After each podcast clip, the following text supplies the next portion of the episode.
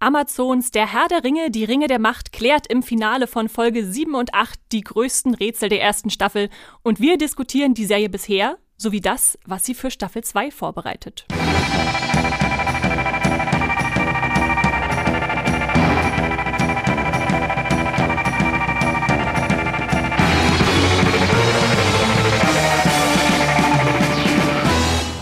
Hallo und herzlich willkommen zu Streamgestöber, dem Moviepilot-Podcast, in dem wir über alles Streamingmäßige reden und in dem wir vor allem in den letzten Wochen viel über Herr der Ringe geredet haben. Und heute ist die letzte Folge zur Serie äh, vorerst äh, von uns, denn natürlich lief das Finale und natürlich müssen wir darüber reden. Und ich, äh, Esther Stroh als Herr der Ringe-Fan, habe mir da immer wieder neue Gäste aus der Redaktion eingeladen und freue mich heute ganz besonders über jemanden, mit dem ich schon mal vor einem halben Jahr, glaube ich, war es, Jan Felix geredet habe. Das ist nämlich Jan Felix Wuttig an meiner Seite. Hallo. Hi, freut mich wieder da zu sein. Du erinnerst dich bestimmt noch, wie wir uns das erste Trailermaterial angeguckt haben, die Poster, die ersten Infos. Und ich erinnere mich, dass du recht skeptisch warst nach diesen ersten Eindrücken, äh, was das werden würde bei Amazon.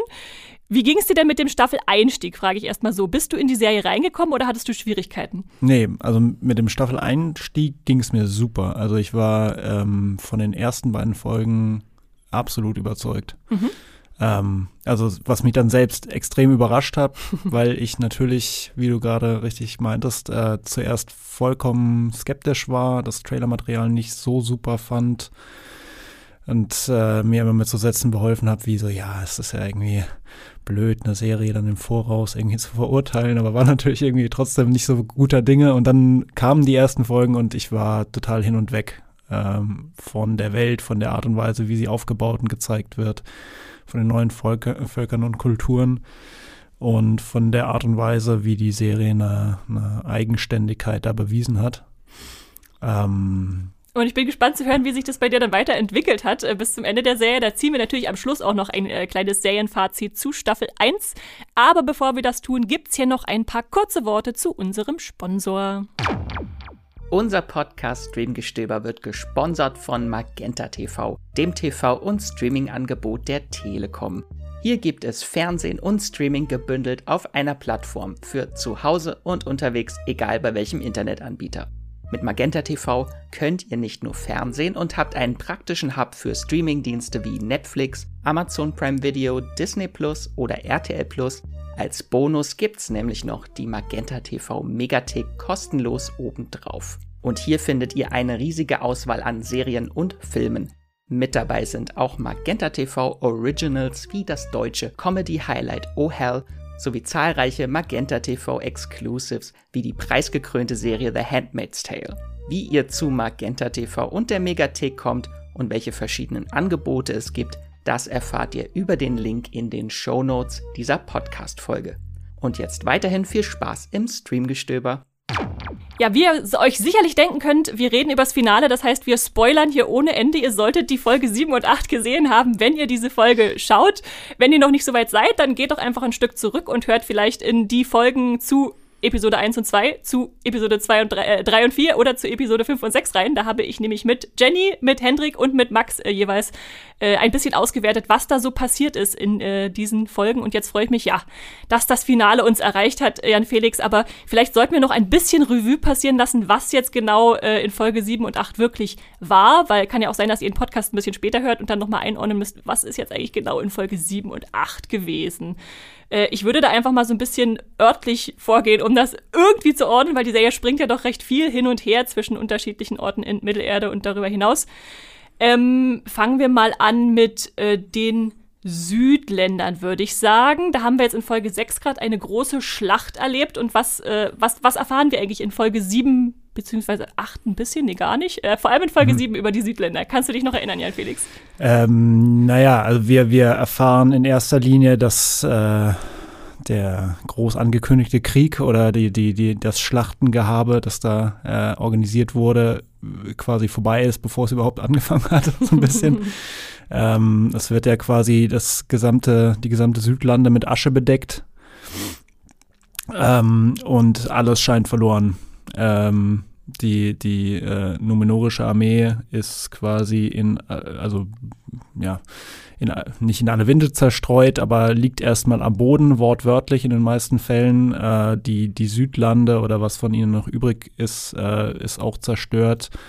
Ähm, von all den Helden, die sich quasi in dem, in dem, äh, an dem Schauplatz tummeln, weiß man erstmal nicht so richtig, was ist eigentlich mit denen. Ne? Also es äh, es fängt ja irgendwie damit an, äh, Folge 7, wenn ich mich das richtig, äh, wenn ich mich da richtig erinnere, dass Galadriel quasi aus den Asche sich aus der Aschedecke quasi. Ihr Auge öffnet. Äh, genau. Das, das Folge heißt, Auge die Folge heißt ja auch das Auge, genau. Genau. Ähm, und sich dann erstmal mehr oder weniger orientierungslos versucht, da irgendwie so durch, durch diese Apokalypse zu wühlen, die nach dem Ausbruch da herrscht. Alles steht in Flammen, alles ist düster, überall liegen äh, tote Körper rum. Das, das reicht mir eigentlich schon, genau. Also so als Einordnung einfach kurz für euch, damit ja. ihr wisst, okay, es ist im Prinzip ja der Nachhall ne, dieser Katastrophe des Vulkanausbruchs. Wir müssen jetzt irgendwie sehen, wie die sich zurückziehen aus diesem äh, Krieg, den sie oder diesem Kampf, den sie irgendwie dann doch verloren haben, zumindest gegen die Naturgewalten. Ähm, ja, und die Numenora dann auch im Prinzip heimwärts segeln und die Südländer sich eine neue Heimat suchen müssen. Genau. Äh, dann springe ich mal nach Kasadum ins Zwergenkönigreich. Äh, da passiert auch diverses, äh, nachdem ähm, jetzt Elrond und Durin der Vierte wieder dahin reisen und äh, um Hilfe bitten für die Elben. Ich habe so erwartet, dass alles glatt, glatt, geht und dann kommt da die Absage von, von König äh, Durim III. Nein, es gibt kein Mitre für die Elben. Der Schacht wird zugesiegelt, trotz äh, noch ein paar Fehlversuchen von äh, Durin und äh, Co. vielleicht doch was zu drehen und dann ja, wird Elrond rausgeschmissen mit einem Stück Mitre in der Hand und geht zurück nach äh, Region ohne Zwergenhilfe. Genau. Ja, äh, das, das ist leider so. aber, genau. aber, eine Sache wird noch angeteased am Ende der Zwergen-Episode. Oh ja. Was, was ist das, Jan Felix? Das ist äh, fast meine Lieblingsfigur aus der ersten Herr der Ringe. Oh, jetzt geht's ja los. Nämlich der Balrog. Ja, ähm, ja also äh, ja, genau, wir, wir, wir werden quasi mit einer Kamerafahrt, die dem, dem Blatt ähm, äh, von, dem, von dem Baum in, in äh, was in Lindon? Lindon, genau. Genau, ja. In, in Lindon folgt, dass da quasi reingeworfen wird von Durin dem Dritten und äh, wir folgen diesem Blatt quasi durch die Gesteinsschichten in den Berg hinein und dann irgendwann wird es auf einmal äh, heiß. Sehr heiß, ja. Die Flammen lodern und da ist dann der Ballrock. Genau. Und damit lässt uns ja die Episode im Prinzip auch schon zurück. Also wir haben dann die Zwerge nicht mehr in Episode 8. Das ist mhm. dann, wird dann für Staffel 2 oder später aufgehoben. Genau. Äh, ja.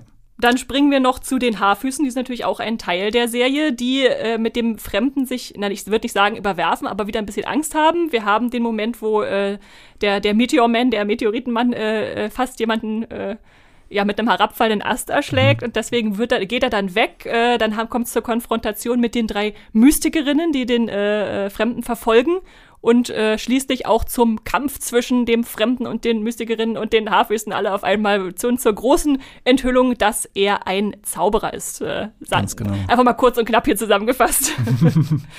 und äh, die letzte Enthüllung, die uns dann noch erwartet, ist in Eregion. Da haben wir jetzt auch andere Handlungsstränge, die zusammenlaufen, nämlich Galadriel reitet mit dem verletzten Halbrand äh, zu dieser Schmiede, die gerade frisch erbaut wurde. Und äh, Halbrand geht es auch wieder, auch wieder ganz gut. Der hilft dann gleich Ke ähm, Celebrimbor noch ein bisschen äh, seine Probleme Probleme mit dem Mithril, dass man irgendwie verstärken muss, um die Elben dann doch noch zu retten, äh, äh, zu überwinden. Und es wird entschieden, etwas äh, mächtige Instrumente zu schmieden. Äh, keine Kronen, sondern am Ende dann Ringe, die, die wir dann auch sehen. Aber gleichzeitig findet Galadriel auch heraus, ups, was, was ist passiert? Halbrand ist wer? Ganz genau. Halbrand äh, ist Sauron. Ja, ja. Das ist natürlich ja. somit die größte äh, Enthüllung. Und das ist das alles, was in Folge 7 und 8 äh, passiert. Bevor wir uns da jetzt mal ein paar äh, Enthüllungen oder Szenen genauer rauspicken, würde ich gern ein paar Kategorien wieder hier reinschmeißen, die wir schon in den letzten Folgen hatten. Und ich fange mal an mit unserer Kategorie das Herr der Ringigste Zitat der Folge. Also hat, gab es irgendeinen Satz, ein, eine Phrase, irgendwas, was dir besonders gefallen hat, äh, aller eine rote Sonne geht auf, heute Nacht ist Blut vergossen worden, äh, die dich vielleicht auch so ein bisschen an die Peter Jackson Trilogie oder generell als, als Tolkienesk irgendwie äh, angesprochen hat, Jan Felix? Ähm, ja, es gab tatsächlich tatsächlich äh, äh, den, den Satz von, äh, von dem Fremden. Mhm. an, an Elena Brandyfuß. Äh, Im Zweifel, Elena Brandyfuß, folge immer deiner Nase. Ja. Was ehrlich, also soweit ich das noch in Erinnerung habe, ist das einfach ein direktes Zitat von äh, Gandalf aus dem ersten, ersten ja. Herr der Ringe-Film. Ja, ja, genau. In Moria. Ja, in Moria, als sie quasi nicht wissen, wo sie hin oder dann wieder wissen, wo sie lang müssen und äh, Gandalf und alle seine, seine Mitstreiter seiner Nase folgen, sozusagen. Ja, ja. Genau. Ähm, und das war, ja, das ist beides in eins gefasst. Das fand ich irgendwie ein sehr schönes Herr der Ringe-Zitat im wahrsten Sinne des Wortes. Ähm, äh, weil das quasi auch, also selbst wenn es jetzt nicht Wort für Wort äh, das quasi wieder aufgreifen würde, drückt es trotzdem so eine Herzlichkeit aus, die, finde ich, die Serie auch an häufigen Stellen hat, ja. der sie das so ein bisschen reproduziert. Also gerade dieses ähm, hoffnungslos sein und dann wieder, wieder äh, ähm, getröstet werden, dass, ja. dass man in, in der gerade im ersten Herr der Ringe oder eigentlich in der ersten Herr der Ringe Trilogie sehr häufig hat, was so die, die Interaktion zwischen Frodo und Gandalf angeht und was man dann aber auch zum Beispiel ähm, in der Serie häufig hat, wenn, wenn es irgendwie heißt, so äh, Hoffnung ist niemals müßig, mhm. äh, äh, auch wenn sie vage ist oder sowas. Ne? Mhm. In solchen Zitaten findet man das auch. Und gerade da ist es natürlich, da erinnere ich mich dann sehr an die erste Trilogie ähm, die da ja. auch als Thema wieder aufgegriffen hat. Ja, ja, ja stimmt. Da habe ich, das habe ich mich auch sehr drüber gefreut, über diesen Satz, der dann da äh, fiel. Was ich mitgebracht habe, ist äh, etwas, was Galadriel zu dem besorgten Theo sagt, der, der, also sie sind da unterwegs in diesem äh, rötlichen äh, Mordor, versuchen da irgendwie rauszukommen und er glaubt, seine Mutter ist tot und äh, sie sagt zu ihm, was nicht zu wissen ist, höhlt den Verstand fülle ihn nicht mit Vermutungen. Mhm. Und ich, ich fand, das war so eine witzige Aussage, weil das natürlich erstmal total groß äh, klingt, aber gleichzeitig so ein bisschen natürlich auch auf die Serie anwendbar ist, weil ich meine, was haben wir gemacht die ganze Zeit über die Serie? Wir haben Vermutungen angestellt. Wer ist wer? Welcher, welche Identität steckt hinter wem? Ähm, äh, auch wenn Galadriel es nicht will, wir haben unseren Verstand mit Vermutungen gefüllt und es hat dann einfach auch Spaß gemacht. Äh. Und was ich auch sehr schön fand, war dieser eine Satz, der der Fremde auch zu Elena äh, Brandifuß sagt. Ähm, Allein ist es nur eine Reise, Abenteuer muss man teilen. Oh auch, oh ja. auch sehr serienanwendbar, würde ich sagen. Also man ja. freut sich natürlich, genau wie wir hier sitzen, äh, darüber, wenn wir ein bisschen über Herr der Ringe reden können. Und äh, ja, das äh, ist natürlich auch eine, eine Reise, ein Abenteuer mit Gefährten. Ähm, dann gehe ich mal weiter. Wir reden ja auch in unseren Podcast-Folgen und Recaps hier zu den äh, Episoden immer ein bisschen über Momente, die uns besonders gefallen haben und die uns vielleicht nicht so behagt haben. ähm, ich fange mal an mit den schönen Sachen. Gibt es eine Szene oder einen Moment, der dir besonders äh, äh gefallen hat, als du die zwei Folgen geguckt hast, Jan Felix? Ähm, also generell gefallen mir alle Szenen mit den Zwergen super. Mhm. Also gerade äh, mit, mit Durin, dem, dem vierten und irgendwie in Interaktion natürlich dann mit äh, mit Elrond. Ähm, also meine, meine, ja, meine absolute Lieblingsszene der ganzen Serie ist mhm. eigentlich so das erste Aufeinandertreffen von Elrond und, und Durin. Mhm. Und in Folge 7 ist es eigentlich, äh, ist, ist meine Lieblingsszene eigentlich der, der Streit zwischen Durin und seinem Vater. Mhm. Ähm, weil da, also da ist die Serie irgendwie am menschlichsten, am nächsten an den Figuren dran. Und äh, man, man, merkt wirklich, dass da so jemand aus sich rauswächst. Das ist nicht mehr nur eine, so der, der Zwergenprinz ist nicht mehr nur so eine reine Sagengestalt, sondern der hat Ambitionen, der, der will irgendwas, der will seinen Freund retten, der hat eine Entwicklung durchgemacht über die ganze Staffel und wütet da quasi gegen seinen eigenen Vater. Ähm, und äh, beide Figuren sind super geschauspielert. Also beiden, beiden kann man irgendwie sowas. Kann man nachvollziehen, was, ja. was sie wollen und dann doch irgendwie diesen, diesen Clinch, äh, der da entsteht. Ja, ja, genau. Ja, also man folgt stimmt. beiden irgendwie extrem gerne. Ähm, und das ist einfach so ein, keine Ahnung, die, die Szene kann ich mir einfach irgendwie fünfmal anschauen, ja, so, weil ja. es so super geschauspielert ist, weil beide in ihren Figuren so richtig drinstecken, so, ne? Ähm, und verbunden sind. Jeder Satz sitzt. Ja. Ähm, und man, man kann eben auch so diesen Konflikt nachempfinden. Ja, Irgendwie das, ja. man, man, man, der Konflikt an sich ist einfach so heftig, dass man ihn spürt. Ne? Also es ist nicht nur einfach irgendwie so da reingeschrieben. Ja. Wie dieses Wackeln der, der Wände, wenn sie nach Mitre graben, ist auch das Wackeln der Wände zu hören, wenn Vater und Sohn miteinander zusammenstoßen, so ungefähr. Das ist poetisch ausgedrückt, ja. Aber dem pflichte ich bei, ja. Ja, genau. ja. Witzigerweise, meine äh, Lieblingsszene aus Folge 7 und 8 folgt direkt danach. Äh, das ist nämlich die, wo dann äh, Durin sozusagen resigniert und sagt, er muss sich seinem Vater unterordnen und dann Elrond gegenübertritt und sie müssen gar nicht mit Worten kommunizieren, dass er gescheitert ist.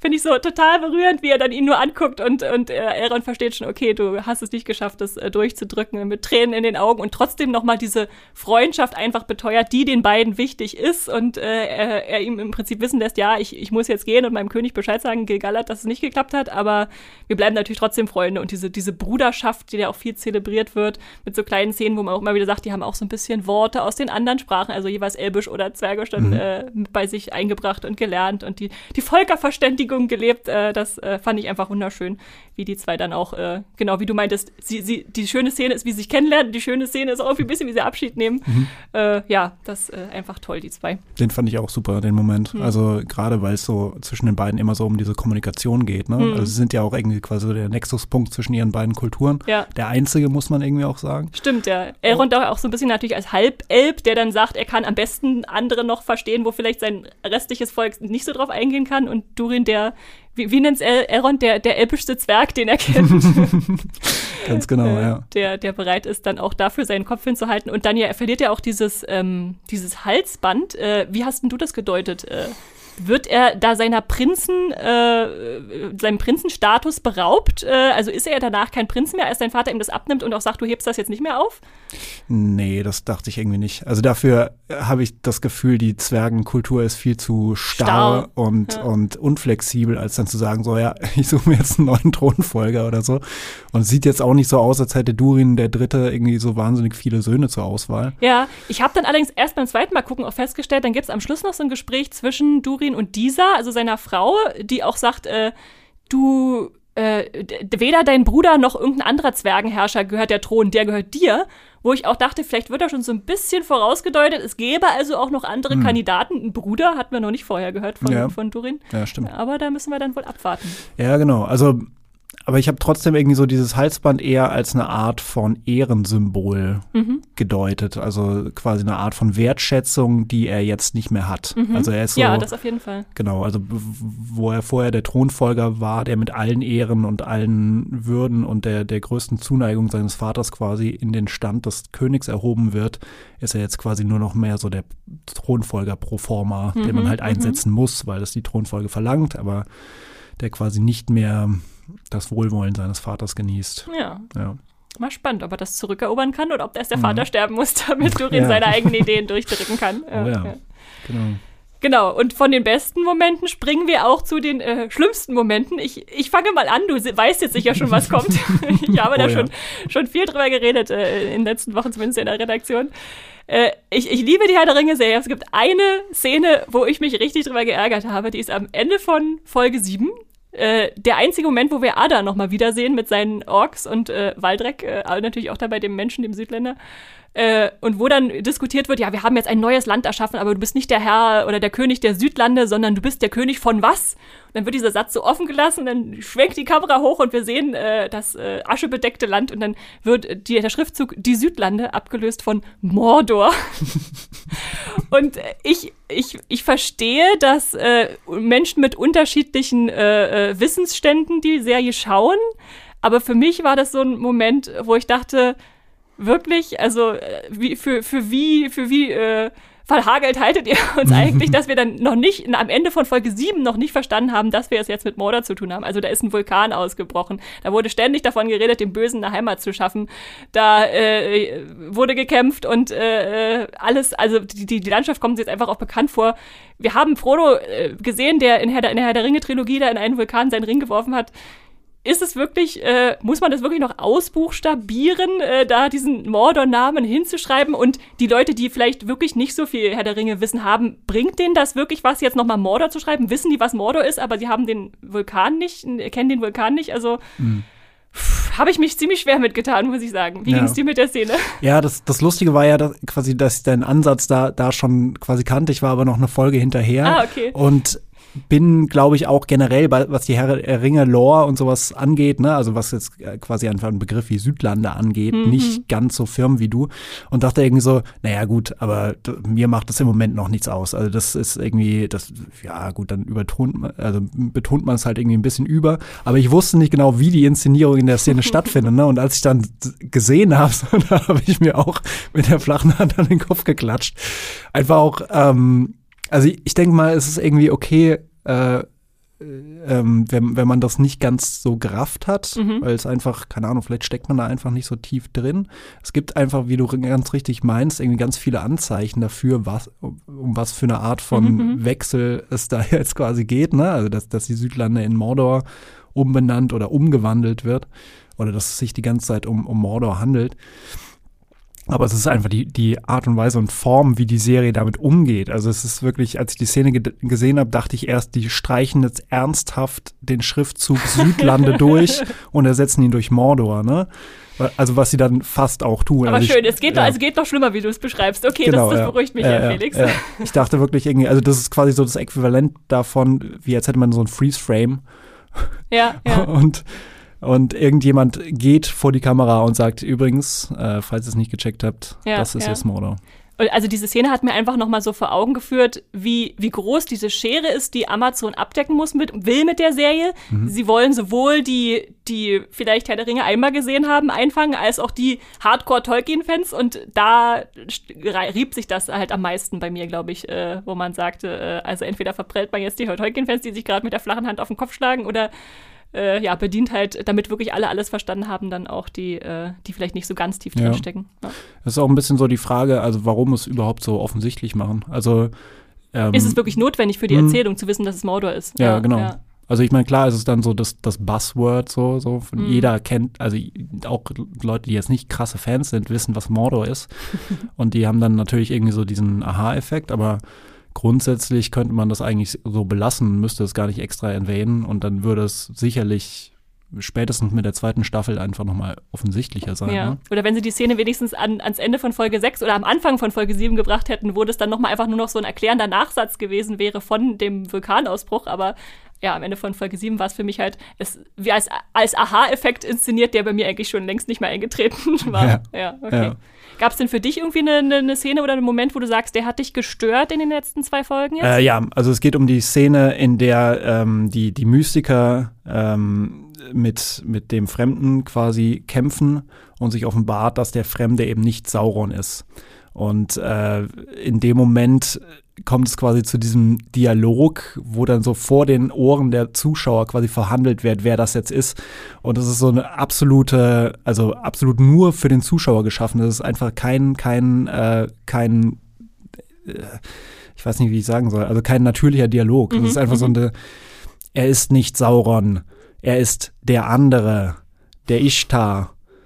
Ähm, und dann sagt äh, der Fremde daraufhin, ich bin gut damit ne? der Letzte noch ja, verstanden damit der hat. Letzte noch verstanden hat, um wen es sich hier handelt. Ne? Also, oder beziehungsweise, es könnte immer noch tatsächlich, es könnte noch irgendwie einen kleinen Wechsel geben, aber ähm, es läuft darauf hinaus, dass, dass es sich hier um Gandalf handelt. Ja, ja. Und ähm, genau, und äh, da wird es quasi wieder vorgebetet, ne? Also genau wie diese Südlande-Mordor-Schiene funktioniert das hier halt irgendwie auch, dass man irgendwie nicht sagt, so, ah, okay, dem Zuschauer wird so ein bisschen überlassen, das mhm. zu beurteilen, was schon sehr offensichtlich ist.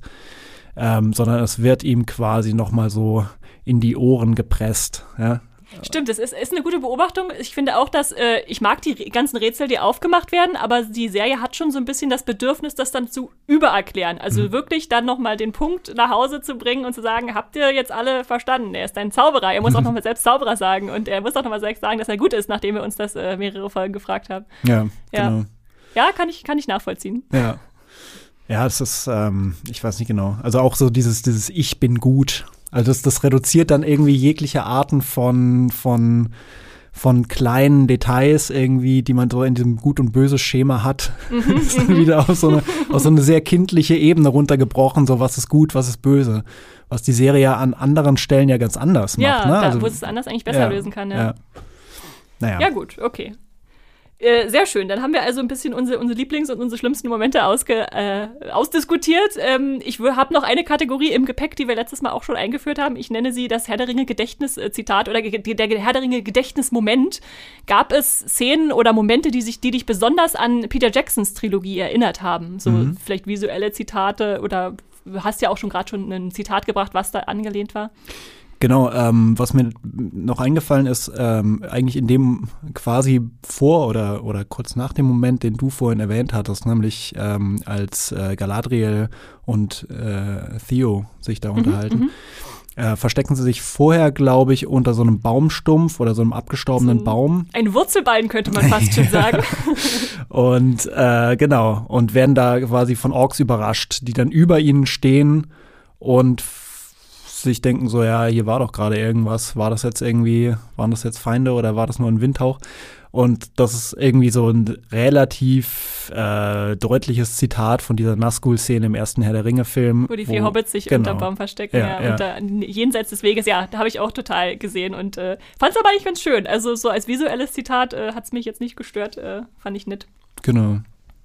Äh, ich ich habe tausend Sachen aufgeschrieben. Ich, ich guck mal, was, was ich hier von, von am interessantesten finde. Äh, die Hobbits zum Beispiel, äh, da gibt es so eine witzige, so eine ganz kleine Szene nebenbei, wo äh, äh, Malva sagt, äh, Sadok, Bäume sprechen doch nicht. Und er sagt, manche schon. Mhm.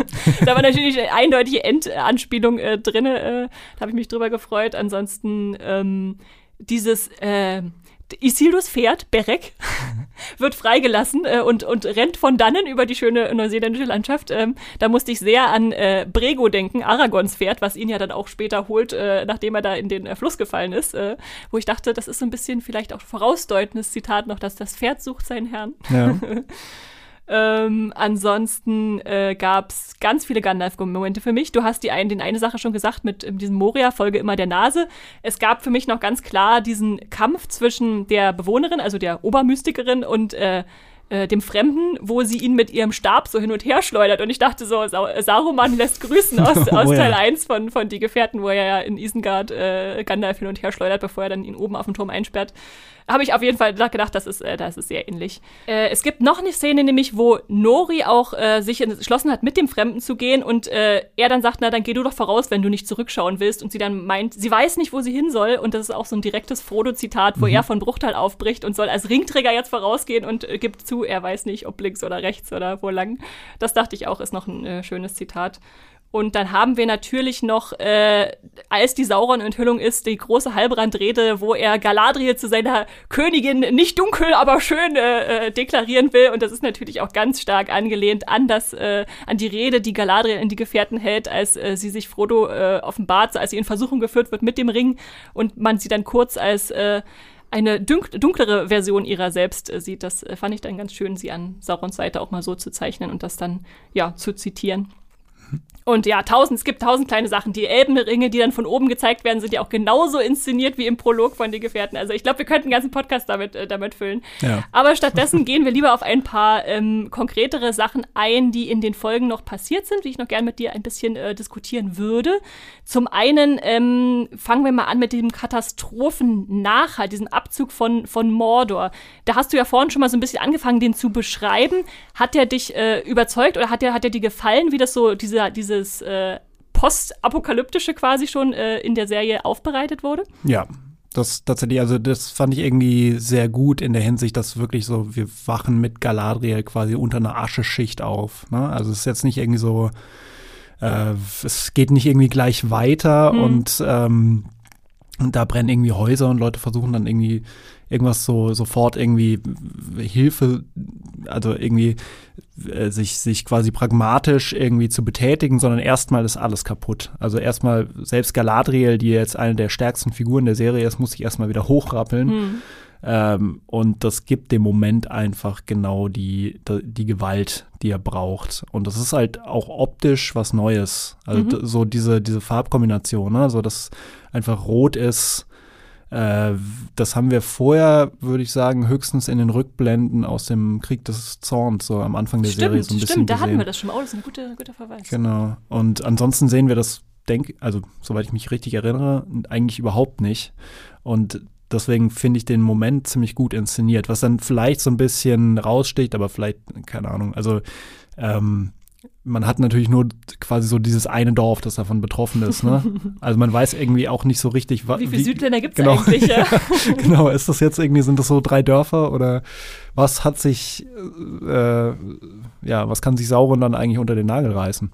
Ähm, ja. Oder wie, wie ne? Also man, man merkt quasi den Einschlag dieser ganzen Umwälzung, aber so eine so eine große quasi sozusagen geopolitische Tragik steckt da jetzt nicht dahinter. Das ist mehr so, okay, ja, 17 Häuser sind jetzt eingestürzt und auf der anderen Seite hat man aber diesen Vulkanausbruch, ne? Also Ja, es ja. ist so ein bisschen, ja. Weiß man nicht, ob das nur stellvertretend dieses eine Dorf ist und da gibt es noch äh, 100 andere Dörfer, die jetzt auch da irgendwie wieder raus müssen, genau. Ja. Aber generell hat mir die Inszenierung auch sehr gut gefallen. Also diese Farbgebung, die du erwähnt hast, das Rote und je weiter sie rauskommen, das wird ja dann immer gelber, also erst orange und dann gelb, so, da merkt man halt auch, wie dieses, dieses, dieser Fluchtgedanke dann im Bild in der Farbgebung inszeniert wird. Das fand ich sehr schön. Und einfach auch dieses Aufwachen, sie mit Point of View, glaube ich, sogar auf ihre Rüstung, dieses brennende Pferd, was vorbeiläuft, da dachte ich auch so, wow, krasses Ja. Bild und dann erst so die. Menschen, die sich so um sie auftun am Boden äh, teilweise.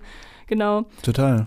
Und äh, diese eine Sache, die ja dann auch noch passiert, ist, dass wir äh, langsam nahegebracht kriegen, ups, ähm, Miriel ist erblindet. Hast du das äh, auch erst bemerkt, als sie da fast mit ihrem Auge an den Stock äh, stößt, Ja. der aus dem Baum steht, oder hast du es vorher schon? Man kann, ich habe es ja beim zweiten Mal gucken dann nochmal gesehen, er wurde auch vorher schon teilweise angedeutet, aber das habe ich auch erst dann ganz am Schluss erkannt. Genau, ja. Ja. Also das, das habe ich tatsächlich auch erst in dem Moment äh, gerafft. Äh, weil, weil ich irgendwie die, also die Kameraposition so sehr seltsam fand. Mhm. Also ich habe gerade, also selbst in der Szene habe ich noch nicht so ganz verstanden, warum mir das gerade gezeigt wird. Mhm. Warum da quasi nochmal so ein, so ein, äh, äh, ein Schnitt kommt auf sie, wie sie an diesem, an diesem Ast vorbeireitet. Mhm. Und dann erst gemerkt, ah, okay, es, es liegt daran, also man, man will mir hier vermitteln, dass sie dem nicht ausweicht, weil Ja, sie ihn nicht ja, sehen kann. Ja?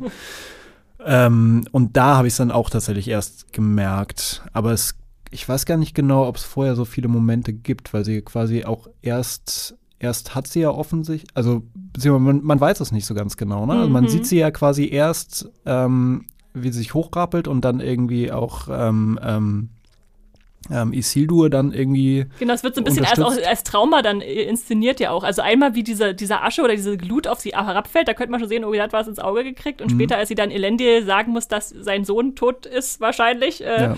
dass, äh, dass sie dann nur so ins Leere starrt und man denkt, oh, die Arme hat gerade ganz schön viel durchgemacht. Genau, äh, ja, ja, ja.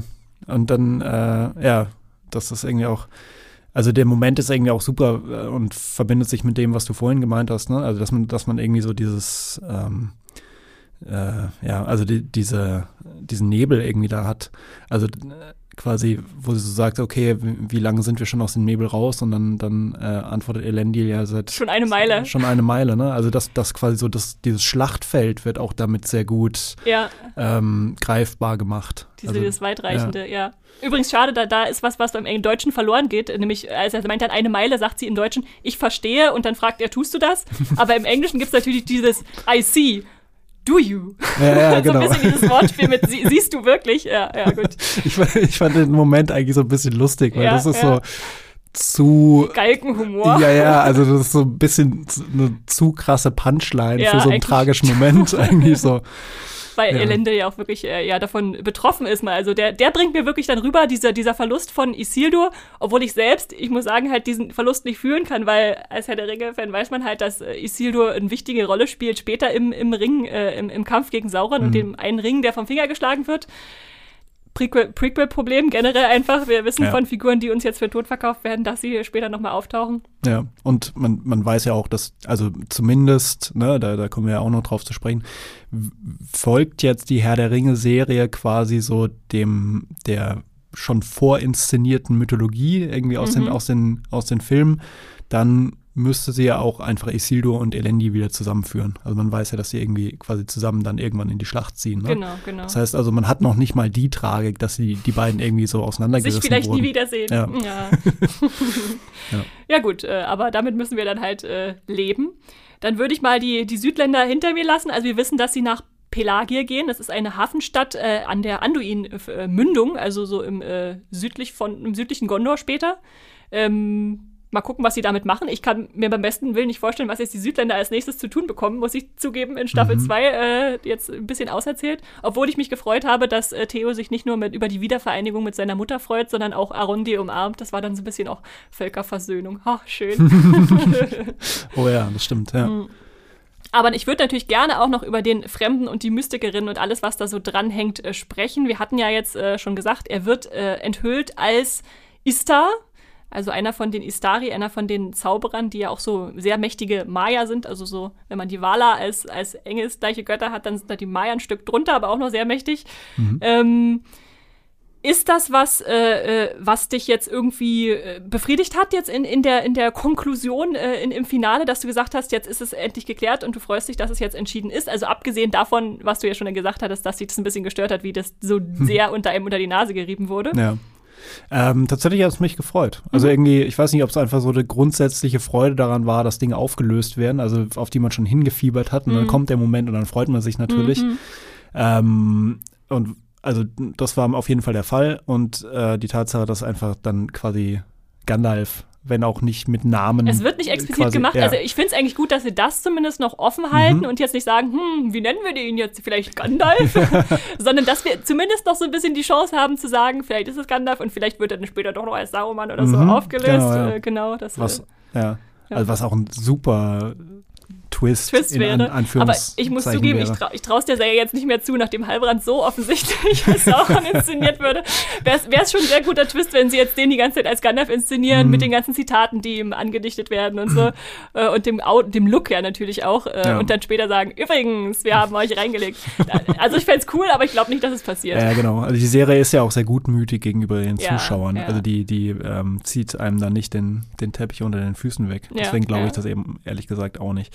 Ähm, trotzdem hat mich der Moment irgendwie gefreut, weil es auch so äh, ein Teil der, der, der Filme oder der ersten Trilogie einfach wieder mhm, ne, mhm. sozusagen im wahrsten Sinne des Wortes lebendig macht und einem so ein bisschen diese Andeutung wieder gibt. Ne? Also jetzt hat man da tatsächlich Gandalf irgendwie und, und ähm, kann dem jetzt dabei zuschauen, wie er irgendwie Abenteuer erlebt. Hm, hm. Bin jetzt sehr gespannt, was sie in, in Ruhen da machen zum Beispiel. Ne? Ja, also, ja, also im Prinzip wissen wir ja nur, dass er jetzt mit Nori wahrscheinlich am Ende nach Ruhen geht, also diesen äh, östlichsten Landen von Mittelerde, von dem man kaum was weiß, um dieses Sternbild zu suchen, was er mhm. ja schon die ganze Zeit sucht und wahrscheinlich damit irgendwie dann auch seine Erinnerungen zurückzubekommen. Zumindest wird das ein bisschen angedeutet.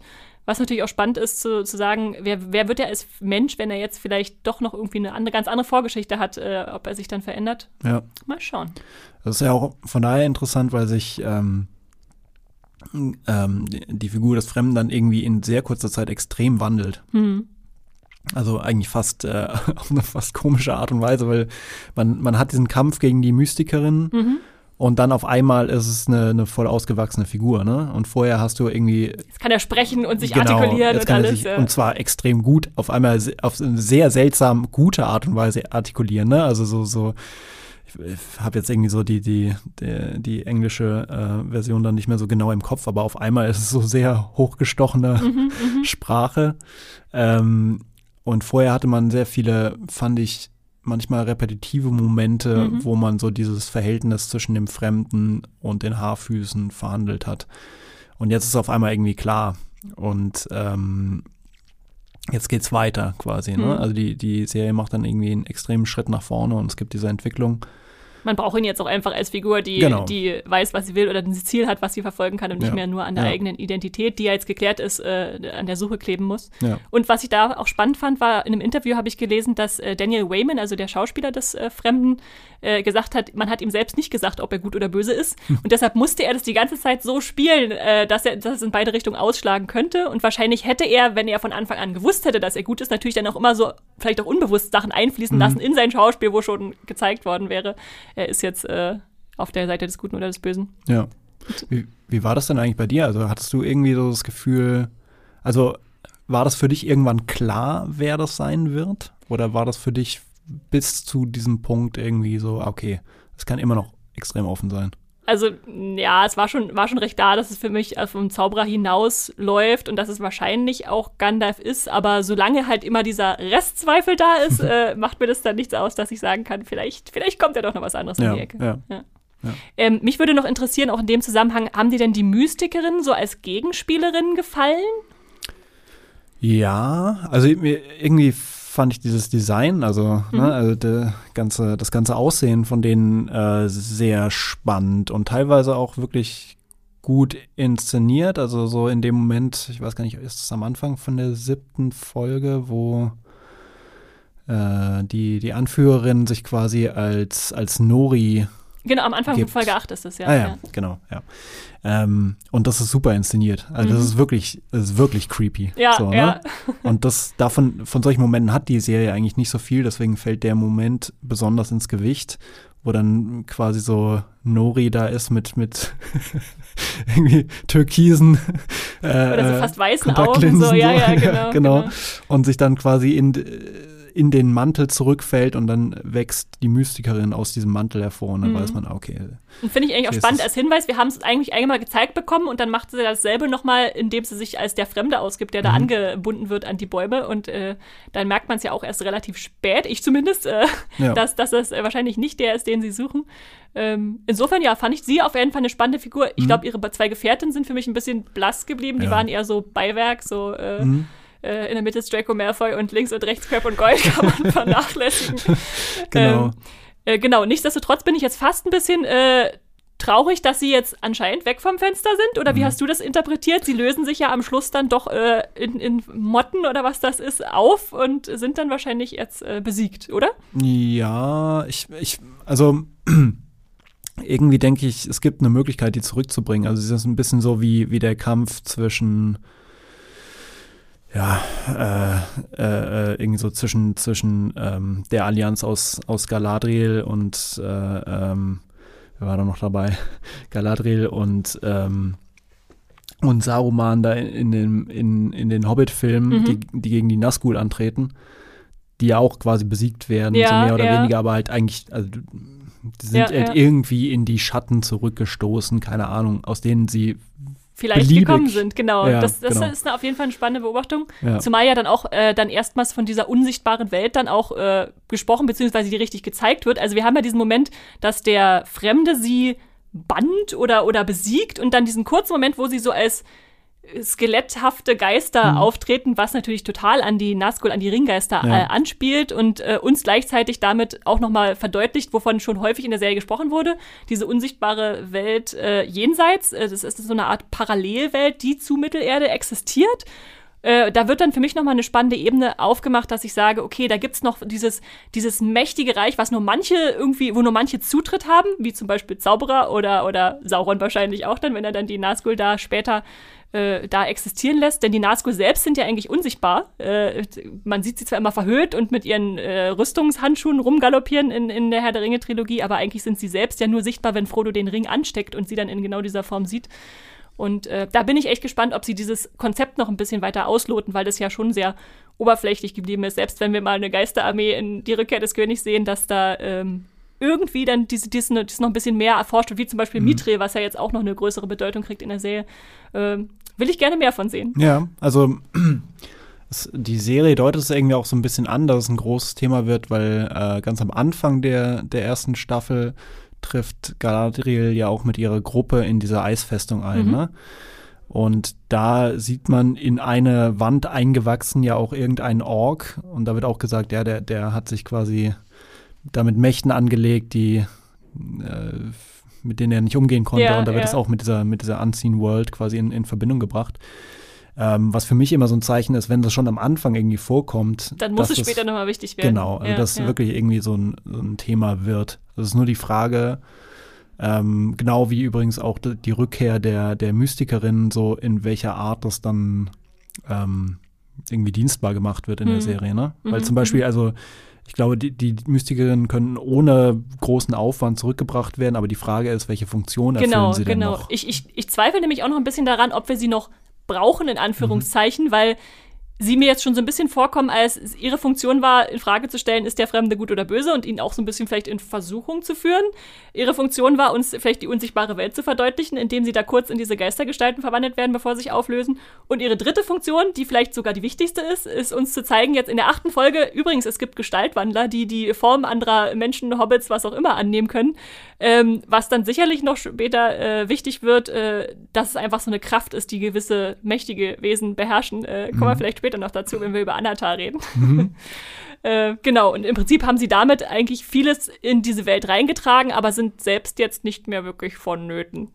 Genau, ja, das, das denke ich mir irgendwie auch. Ich finde es ein bisschen schade, mhm. weil die so sehr ähm, ja, so sehr einzigartig sind. Ne? Also man sieht richtig, da haben sich die Serienmacher irgendwie hingesetzt und sich überlegt, so wie können wir die optisch inszenieren? Mhm, mhm, wie können wir die, was, was machen die? Reden die viel? Reden die nicht viel? Wie sehen die aus? Wo ja manche schon gesagt haben, ja, die sehen ein bisschen aus wie, wie Eminem so. Ja, ja. Wie die Eminem-Crew. Ähm, ähm, insofern ist es ein bisschen schade, dass sie jetzt weg sind, aber also Vielleicht, vielleicht, laufen noch mehr davon in Rom ja, ja, genau. Wer, wer ja, weiß das schon? Vielleicht treffen wir da noch ein paar von. Ja, genau. Gut, dann gehen wir mal noch weiter. Äh, ein, ein äh, kleines Spotlight, worüber ich noch reden will, ist diese Zwergenhilfsabsage mhm. an Elrond, die ich ganz ehrlich nicht erwartet habe. Ich, ich weiß gar nicht warum, eigentlich hätte man es kommen sehen können. Aber nachdem alles so darauf zugeschnitten war, er kommt dann dahin, er hat Durin überzeugt, äh, jetzt, äh, dass Mithril den Elben offenbart wird und jetzt muss er nur noch den Vater überzeugen, scheint so eine kleine Sache zu sein. Mhm. Ähm, und der nimmt ihn mit und äh, Durin der Dritte sagt, nö. äh, das hat mich dann schon irgendwie getroffen. Äh, Gerade auch mit dieser Verbindung natürlich auch zum Balrog, weil einerseits haben wir jetzt die Situation, äh, das ist natürlich eine Verhärtung der Fronten zwischen Elben und Zwergen. Jetzt wird die Freundschaft schwieriger. Andererseits kann man auch von der anderen Warte äh, argumentieren, zum Glück hat er nicht zugesagt, weil wenn sie weiter gebuddelt hätten, dann wäre doch der Balrog direkt äh, nach oben gekommen und hätte da jetzt schon äh, Kasadum äh, platt gemacht. Ja. Also im Prinzip kann man auch sich auf Durin den Drittens äh, Seite stellen und sagen, äh, war schon alles richtig so. Ja. Ja, klar. Also ich meine, von einem großen Standpunkt her wird der Balrog sowieso irgendwie früher oder später nach oben kommen, so, ja. wie man dann sieht. Ähm, irgendwo hat er ja recht. Ich meine, wenn man jetzt so inhaltlich argumentieren würde, könnte man irgendwie sagen, ja, aber das weiß er ja nicht. Alles, was ja, er weiß, ist, dass ja. es irgendwie schwierig ist, dieses. Er argumentiert ja aus der Warte, dass irgendein ein höheres Wesen das Elbenschicksal schon lange entschieden mhm. hat und er sich da nicht einmischen will. Ja, aber. Genau, ja, aber auf der anderen Seite wäre es ja auch so, keine Ahnung, ähm, man, man, könnte einfach annehmen, wenn dasselbe für sein Volk gelten würde, würde er alle Hebel in Bewegung setzen, um, ja, um die Zwerge wahr. zu retten, so und würde vielleicht sogar irgendwie an Elbentüren anklopfen. Mhm. Das heißt, diese Argumentation ist so ein bisschen, ja, also ich finde sie eigentlich nicht künstlich von der Serie jetzt mhm, so. Mhm. Also ich finde, das passt gut zum, zum Charakter irgendwie. Sehr starren äh, Zwergen-Traditionen, genau. an die er genau. sich halten will ja, dann. Ja. ja. Ähm, ich fand es auch äh, nicht ganz so überraschend irgendwie. Also mhm. ich hatte so dramaturgisch das Gefühl, okay, erstmal muss verhandelt werden, dass Durin und ähm, ähm, und El äh, Elrond äh, quasi auf einer neuen Freundschaftsebene sind. Mhm. Also das quasi so, vorher war immer so ein bisschen, ja, warum hast du dich 20 Jahre nicht blicken lassen und so weiter und so fort. Und dann gibt es doch irgendwie so ein Bündnis, aber es ist irgendwie auch noch ein bisschen geschäftsmäßig und immer gibt es Sticheleien und irgendwelche Geheimniskrämerei äh, und so weiter. Und jetzt ist auf einmal so ganz klar, okay, wir sind offen miteinander und die Freundschaft ist quasi wieder hergestellt. Ja, so, ne? ja. Ähm, aber offen bis zu dem Punkt, wo Elrond auch sagt, übrigens, ich habe diesen Wettbewerb absichtlich verloren. ja, genau. Ja. Jetzt sind alle Karten auf ja, Tisch. Ja. genau. Und ähm, aber das quasi wäre es dann einfach so, so grundsätzlich weitergegangen, dann ähm, wäre das alles auch ein bisschen einfach zu einfach gewesen. Ja, ne? genau. Einfach straightforward. ja. Und deswegen habe ich das irgendwie so ein bisschen erwartet, glaube ich. Ja, ja. Aber in dem Moment, wo dann der, äh, also wo die Absage ist, wo der Abschied stattfindet und am Schluss der Ballrock gezeigt wird, dachte ich, okay, die Zwergen-Storyline ist durch für Staffel 1. Weil es natürlich jetzt auch aufgebohrt wird für etwas, was später nochmal garantiert wiederbelebt wird. Also ja. irgendwann wird ein Ballrock äh, das Zwergenkönigreich zerstören. Irgendwann werden sie anfangen, nach Mithril zu graben, auch wenn jetzt da dieses kleine Loch zugemacht wurde, mhm. wo man reingucken konnte. Und ähm, insofern finde ich es eigentlich ganz schön, so als schlummernde Bedrohung, die man jederzeit wieder hervorholen kann, wenn man sie braucht. Oh ja, ja, genau. Aber es ist natürlich so ein bisschen, eigentlich hat man ja jetzt so den Ballrockhaken ausgeworfen und den kann man jetzt, den Mhm. Nicht muss man jetzt draußen, den muss genau, man jetzt, den, da muss man jetzt was dran ja, machen.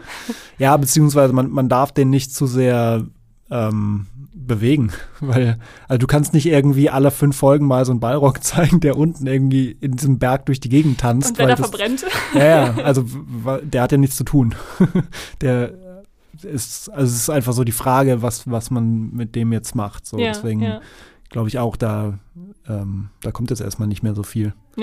ja. Und es gibt tatsächlich mehrere Sachen, die, wo Staffel 1 das macht. Zum Beispiel, es gibt ja auch diese Flutkatastrophenprophezeiung für Numenor, die jetzt auch schon mal uns präsentiert wurde. Übrigens, da könnte eine große Welle kommen, die, die Numenor vernichtet. Ähm, haben wir im Palantir gesehen, die potenzielle Zukunft. Äh, das ist auch was, was später noch aufgegriffen wird. Einfach, wo so ein paar Haken, wie du es genannt hast, in Staffel 1 eingebaut werden und mal gucken, welche da als erstes wieder von eingeholt werden und wer dann an der Angel hängt. Ja, ja, total. Ja. Genau. Ähm, Na gut. Ja. Willst du noch was zu den Zwergen sagen? Sonst äh, gehe ich zu unserer äh, großen, großen Sauron-Enthüllung.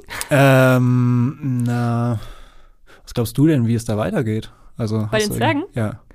Ich, ich hoffe ein bisschen, dass Durin äh, jetzt tatsächlich eine Art Verstoßener ist und sich dann irgendwie selbst auch vielleicht außerhalb von Khazad-dûm äh, profilieren muss. Ähm, dass die Zwerge vielleicht ihre Position ein bisschen überdenken müssen, dass es vielleicht wirklich auch zu Zusammenstößen kommt jetzt zwischen Elben und Zwergen. Das war ja eher so eine schlummernde Feindschaft oder, oder Neutralität bisher.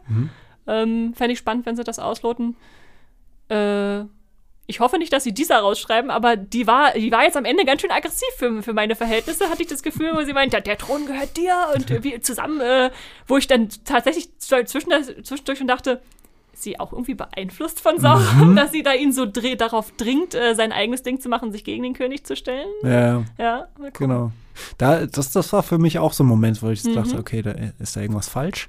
Zumal wir natürlich auch äh, ja die drei Elbenringe am Ende der Serie haben und äh, wenn man das Ringgedicht kennt, weiß man, dass als nächstes wahrscheinlich die drei, sieben Zwergenringe kommen. Also irgendwie muss da jetzt auch äh, als nächstes jemand kommen und den Zwergen Macht versprechen, die sie jetzt vielleicht noch nicht haben, aber wissen schon, dass die Elben äh, da drei mächtige Instrumente haben. Wer Ja, weiß. Äh, ja. ja, ja. Also da wird auf jeden Fall was passieren noch mit, El mit Zwergenringen, denke ich, in Staffel 2.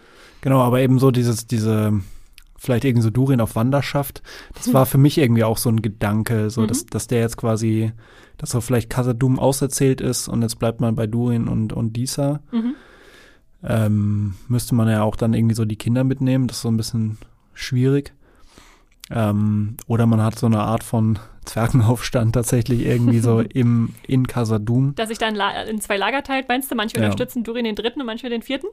Ja, Könnte. Möglichkeiten Hm. Ja, ja. Ja. Na, mal schauen. Na gut. So, jetzt kommen wir aber zu der großen Sache, die natürlich die meisten, ich glaube, Zuschauenden bewegt hat, die die Herr der Ringe-Serie geguckt haben. Wer ist Sauron? Ähm, es ist Halbrand, wir haben es vorhin schon gesagt. Äh, wie hat dir das als Auflösung gefallen? Äh, also einerseits in, in, in der, es ist jetzt wirklich so und andererseits vielleicht auch in der Inszenierung. Aber fangen wir mit dem ersten Mal an. Ist das was, was du auch schon lange kommen sehen hast oder war das für dich noch überraschend oder? Ja, also für mich war das schon überraschend. Ich habe auch die Theorien irgendwie Ah. Ignoriert? dazu. Ja, oder sie als, als eine Theorie unter mehreren irgendwie wahrgenommen. Ja. Ähm, und ja, gut, also ich habe sie schon für wahrscheinlich gehalten, ne? Aber ähm, ich finde, die Serie macht halt natürlich was sehr Neues, indem sie Sauron psychologisiert. Mhm. Also gibt ihm irgendwie quasi so eine Art von Sauron kann auf einmal irgendwie leiden und äh, keinen Bock haben auf irgendwas so, ne? Und ist äh, sehr vermenschlicht. Ähm, und deswegen, äh, ja, also ich hatte so meine Probleme mit dem Moment eigentlich. Also, weil der sehr, ähm, also ich fand ihn erstmal sehr klischeehaft. Das hat mich sehr erinnert so an Horrorfilme, wo dann irgendwie so die, die Identität des Teufels irgendwie äh, enthüllt wird, so, ne? Und der dann sagt so, ja, ich hatte viele Namen. So, ne? Und vorher haben sie irgendwie noch so ein bisschen geplaudert. So. Also es ist so ein, mh, das ist so eine sehr, so eine Wende um 180 Grad bei diesem Charakter, Ja. finde ich, die man. 180 Grad gleich. Okay. Ja. Also ich fand die schon sehr, sehr krass, sozusagen. Mhm, Ähm, und insbesondere, weil es vorher einfach Momente gibt, wo man sich fragt, okay, was, was hat er denn da gemacht? Also, ähm, also da frage ich mich im Nachhinein wirklich so, wa- was, was will denn Sauron? Mhm. Also, wenn er wirklich so der große Verführer ist, ähm, als den man ihn dann mal, äh, eigentlich in, in der Lore quasi liest, ja, dann hat er sich ziemlich dumm angestellt. Also dann hat er wirklich Momente ge gehabt, wo er einfach so gedacht hat, so ja, nee, also weiß jetzt auch nicht, was ich hier will, so, ne? Also kannst du mal ein Beispiel nennen, wo, äh, wo du rückblickend dann sagst, das hat für dich dann keinen Sinn ergeben? Ja, also zum Beispiel irgendwie so diese ganze, ähm, sich quasi irgendwie in, in, Numenor anzusiedeln und dann irgendwie zu Leuten hinzugehen und äh, zu sagen, hey, ich bin übrigens auch Schmied, ich kann toll schmieden, gib mir, gib mir irgendwas zu tun. Also irgendwie das, und dann irgendwie so beim Essen zu sitzen und angepöbelt zu werden von irgendwelchen äh, quasi rassistischen Numenorern, so, wo ich mich dann frage, also ich erwarte von dieser Figur, dass sie quasi die manipulativste ist, die es in Mittelerde gibt. Mhm, mh. Und aber zwischendrin gibt es dann offensichtlich Momente, wo sie selbst nicht so genau weiß, was sie macht, also wo sie auch scheitert ja. und dann aber irgendwie auch nicht manipulativ ist, also da keine Kompetenz beweist, sondern einfach nur so, ach ja, ich weiß jetzt auch nicht genau, was ich hier so mache. Ja, ich, ja. Ich ist die dann ja. zu menschlich oder zu, zu ja. äh, auf, runtergebrochen? Interessant, interessant. Ja. Weil, also ich denke, teilweise ist es einfach die Serie, die das so für uns inszeniert, dass wir denken, ist das jetzt ein bisschen plump? Also gerade wenn er zum Beispiel nach einer Schmiedetätigkeit fragt, dann äh, gehen bei uns die Sauron-Alarmglocken an. Mhm. Aber für die, die Leute, die da wohnen, die denken es nicht nur, weil der in Schmiedegehilfe vorbeikommt, der Arbeitssucht ist das gleich äh, Sauron. Ich, das hatte ich nicht so das Problem. Und ähm, was du meinst mit dieser, mit dieser Verführertätigkeit, das sehe ich so, dass, ähm, also im, im Simmerillion, äh, schon gleich auf der ersten Seite von äh, dem Kapitel zu Die Ringe der Macht, äh, falls ihr das Simmerillion zu Hause habt, schaut mal rein, ist sehr spannend, äh, steht auch direkt, dass es äh, Stimmen in Mittelerde gab, die also so von der Überlieferung her quasi sagen, dass äh, Sauron tatsächlich mal überlegt hat, seiner dunklen Seite so abzuschwören. Und das kommt ja auch so ein bisschen im Gespräch mit Galadriel raus, dass er meinte, Morgoth hatte ihn irgendwie so unter seiner Knute und dann war er auf einmal frei und wusste jetzt äh, nicht so, was er mit seiner Freiheit anfangen könnte. Und der Schauspieler Charlie Vickers hat auch in einem Interview gesagt, äh, dass man es auf zwei Seiten auslegen kann. Entweder ist äh, Sauron einfach böse und hat alle manipuliert und das war alles ein langer Plan. Oder er ist halt selbst in diese Rolle so reingegangen, dass er selbst nicht wusste, was er wollte, was du gerade beschrieben mhm. hast. Äh, und dachte, vielleicht äh, versucht er jetzt einfach mal seine, ja, nicht, vielleicht nicht Fehler gut zu machen, aber einfach mal ein normales Leben zu führen. Und dann landet er dann Numenor und Galadriel sagt, komm, du musst dich jetzt als König der Südlande offenbaren. Und dann ist er versucht von dieser, von dieser Macht, also er hat so eine Machtsucht, äh, mhm. äh, die er dann wieder, die ihn wieder einfängt. Und dann äh, wird er böse. Also ich finde es eigentlich ganz spannend, dass er da ein bisschen äh, ambivalenter gezeichnet wird, dass man halt nicht einordnen kann, ist er jetzt wirklich der große Manipulator oder nicht. Und es für mich gibt es trotzdem Szenen, wo man, wo man ihn ja beim Handwerk der Manipulation sieht. Also zum Beispiel, als er in dieser Elbenschmiede ist und zum ersten Mal Celebrimbor trifft, mhm. äh, da, da begrüßt er ihn als, ja, bist du etwa der Celebrimbor? Und Celebrimbor grinst so, oh, er kennt mich. Äh, das ist so, so ein subtiles äh, Schmeicheln, sage ich mal, wo man dann merkt, mhm. okay, er hat hier gerade einen sehr großen Stein im Brett äh, bei, bei Celebrimbor und geht dann da immer mehr ran und wie er halt ihn so ein bisschen dazu beeinflusst, zu, äh, zu sagen, äh, äh, hast du schon mal über nachgedacht, dass man äh, Metalle auch verstärken kann, wenn man da Erze mischt und so mhm. äh, und dann, oh, eine gute Idee oder und dann, äh, dann sagt er auch, dann gibt es diese, diese Szene, wo er sagt, äh, diese Inspiration ist mein Geschenk an dich oder irgendwie so, wo man dann auch natürlich für die Tolkien-Nerds dann den Verweis drin hat, Anatar, der Herr der Geschenke, ist das mhm. ja der elbische Name von ihm dann später, der auch benutzt wird, äh, wo er halt eher so strippenziehend lenkt. Und da gibt es übrigens auch eine sehr schöne Szene, wenn sie in der Schmiede stehen äh, und man hat so eine Draufsicht und man sieht so die Schatten von gewissen Ketten und da liegt Kele, äh, Celebrimbor an so einer Schattenkette, wenn mhm. er den anderen erzählt, äh, was für tolle Ideen er hatte und dass man die unsichtbare Welt irgendwie als Macht an, anzapfen kann und so. Und dann denkt man so, ja, diese Kette führt wahrscheinlich zu Sauron, diese Schattenkette. Wow, ja, gut beobachtet. Also da gibt es dann tatsächlich so, so einfach so subtile Sachen auch, aber dann natürlich, wie du meintest, auch äh, mhm. sehr, sehr offensichtliche. Genau, also ich, ja, ich fand irgendwie so diesen Moment, wo er sich quasi, wo er auf Celebrimbor dann einwirkt, wirkt, der ist auch sehr, genau, also der, der, da sieht man schon sehr geradeaus, dass, dass, mhm, mhm, dass er versucht, ihn zu manipulieren. Ne? Also man, ich finde, für mich ist irgendwie so nach seinem Trip in die Südlande mhm.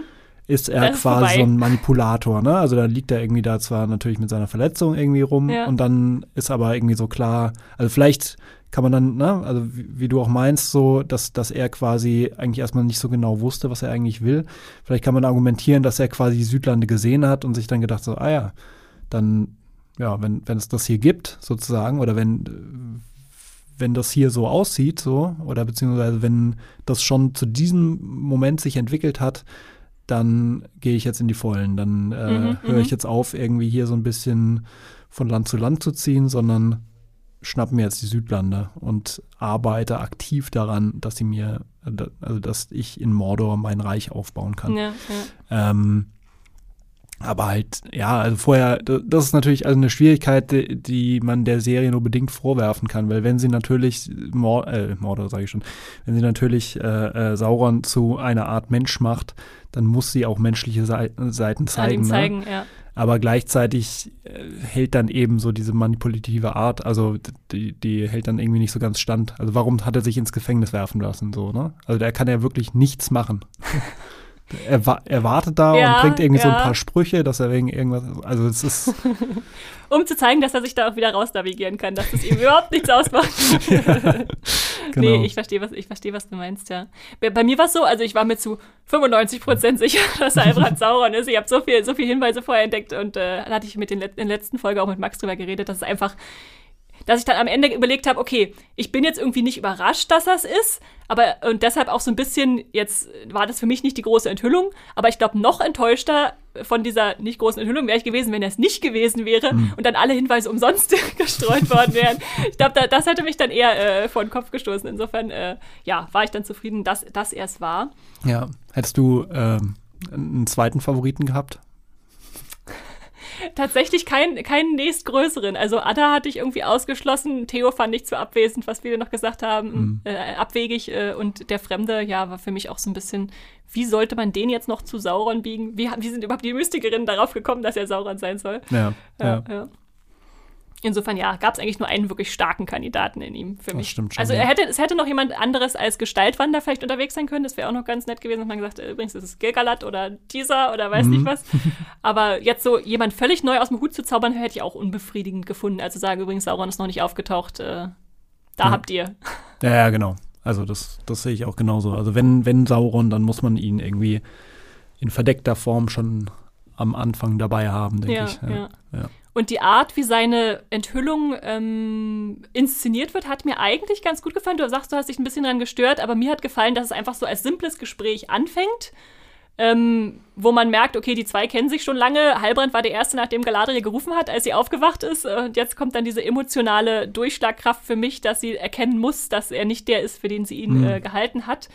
Und ähm, dieser, dieser Teufelsgedanke, den du auch schon angesprochen hast, dass er so der Teufel ist, der auch natürlich in der Mythologie von, von Tolkien so ein bisschen, finde ich da in dem Moment eigentlich schön ausagiert, weil wir haben ja, ähm, also wir springen jetzt nicht zu allen Szenen zurück und sagen übrigens da, da und da hat er euch betrogen, äh, auf dem Floß hat er schon äh, äh, irgendwas gesagt, der aus, Aussehen trügt und äh, zu Galadriel hat er äh, gesagt, ich habe mein Säckchen hier einem Toten abgenommen. Also sowas alles ist natürlich schön, da kann man später nochmal zurückgehen und sich das alles angucken, aber ich fand schön, dass die Serie das so inszeniert als eine Art Versuchungsprozess. Also wir haben ja zuerst ihn, äh, als er dann in Galadriels Kopf eindringt, äh, um sie sozusagen auf seine Seite versuchen zu ziehen, äh, wo sie ihren toten Bruder wieder sieht. Wir haben also diese Versuchung mit dem Glück, also das Valinor und was sie, alles, was sie vermisst hat und ihren Bruder will sie wieder haben und lass doch Sauron machen und das Gute in Mittelerde schaffen, äh, während du glücklich sein kannst. Dem widersteht sie. Dann haben wir als nächstes diese, ich sag mal, Freundschaftsversuchung, dass, ähm, er im Prinzip sagt, äh, wir sind doch gut klargekommen und du hast doch gesagt, du kannst mir vergeben und so, äh, selbst wenn ich böse Sachen getan habe und ich will ja Buße tun, so, da fällt sie auch nicht drauf rein. Und dann als letztes diese Machtversuchung, äh, wo wir dann die Dark Galadriel haben, äh, wo, wo er halt eine potenzielle Zukunft zeichnet und sagt, äh, du könntest an meiner Seite stehen und wir könnten, äh, du würdest mich zum Guten beeinflussen mit deinem Licht und ich würde dir dann die Macht geben, die dir zusteht, so. Ja. Ähm, das fand ich eigentlich spannend, so als langsam auf, sich aufbauende, äh, aufbauender Prozess, wie er versucht, sie auf seine Seite zu ziehen und am Schluss bleibt nur noch die Drohung, aber wenn du mir nicht äh, hilfst, dann werden alle Elben eingehen. Mhm. Ähm, das hat dir nicht gefallen, dieses äh, äh, Ähm, also ich fand das kunstvoll aufgebaut, Mhm. aber irgendwie kein Teil war irgendwas, was ich vorher noch nie gesehen hatte. Mhm. Also es war nicht, ähm, ne, also das, man hat diesem Prozess dieser, dieser Versuchung irgendwie genug Raum gegeben, Mhm, aber mhm. alles war, also alles irgendwie so diese Teufelsoffenbarung von wegen so, ja, ich habe schon tausend Jahre gelebt, hier, bla. Ähm, dann auch diese, ich, ich verspreche dir entweder Macht oder ich verspreche dir, dass du deine Liebsten wieder siehst. Das ist alles so sehr, ja, also das habe ich irgendwie schon sehr das häufig. Zu sehr gestrickt nach Schema ja, A, äh, ja, dass man es genau, häufig gesehen ja, hat. Okay, genau. Ähm, da hatte ich irgendwie erwartet, überrascht zu werden eher. Mhm. Ähm, Okay. Und dann irgendwie, also auf einmal kommt eben halt auch so eine sehr äh, starke Planmäßigkeit da rein. Ne? Also man, das äh, spielt für mich irgendwie da rein, dass man eben Sauron noch nicht so ganz greifen kann als Figur. Mhm. Und wann sie sich verändert hat, wenn sie sich verändert hat, oder warum sie gewisse Dinge eben getan hat, wenn sie sich nicht verändert hat. Ja. Ähm, dass man ja, da, dass dann auf einmal irgendwie so diese richtig manipulative Art irgendwie zum Vorschein kommt, wo man sich eben fragt, so ja, warum hat er das denn die ganze Zeit vorher so mit Worten gemacht, wenn er offensichtlich auf diese Art und Weise irgendwelche Fähigkeiten besitzt? Ja, ja. Aber, Aber- sie widersteht ja offenbar. Also er hat da nicht die unbegrenzte Macht, ja. Das stimmt, ja. Und ich glaube, spätestens, wenn, wenn dieser in einem Bruchteil einer Sekunde sieht man, dass er so, so Katzenaugen kriegt. Ich weiß nicht, ob du das gesehen hast beim Schauen, als sie sich so Auge in Auge gegenüberstehen. Äh, in, in ihrem Kopf quasi noch und dann sieht man, auf einmal hat er so Schlitze, es ist nur so eine halbe Sekunde vielleicht, Mhm. beziehungsweise man könnte es natürlich auch als Saurons Auge, die hat ja auch mal so eine schlitz, geschlitzte Pupille gehabt, äh, interpretieren. Da ist dann für mich der, der Punkt überschritten, wo ich sage, ich kann jetzt nicht mehr hinterfragen, ob er gut oder böse ist. Er Ja. ist jetzt einfach an dem bösen Punkt angekommen. Ja, ja. ja. ja. Also definitiv ein Punkt, äh, mit dem man irgendwie in, in der Zukunft viel machen kann, so, ne? Ja, ja. Ähm, Und, die, Show, die Showrunner haben witzigerweise auch äh, gesagt, dass natürlich äh, die erste Staffel jetzt einfach so die Rätselstaffel war. Wer ist, wer ist Sauron? Da konnten sie halt noch nicht so viel mit ihm machen, weil er halt noch so im Dunkeln gehalten wurde. Und alles, was wir uns schon immer zu Sauron gefragt haben, wird jetzt in Staffel 2 wahrscheinlich gesteckt. Äh, da wurde auch so ein bisschen. Was mit was mit Breaking Bad wurde es jetzt gerade verglichen, glaube ich.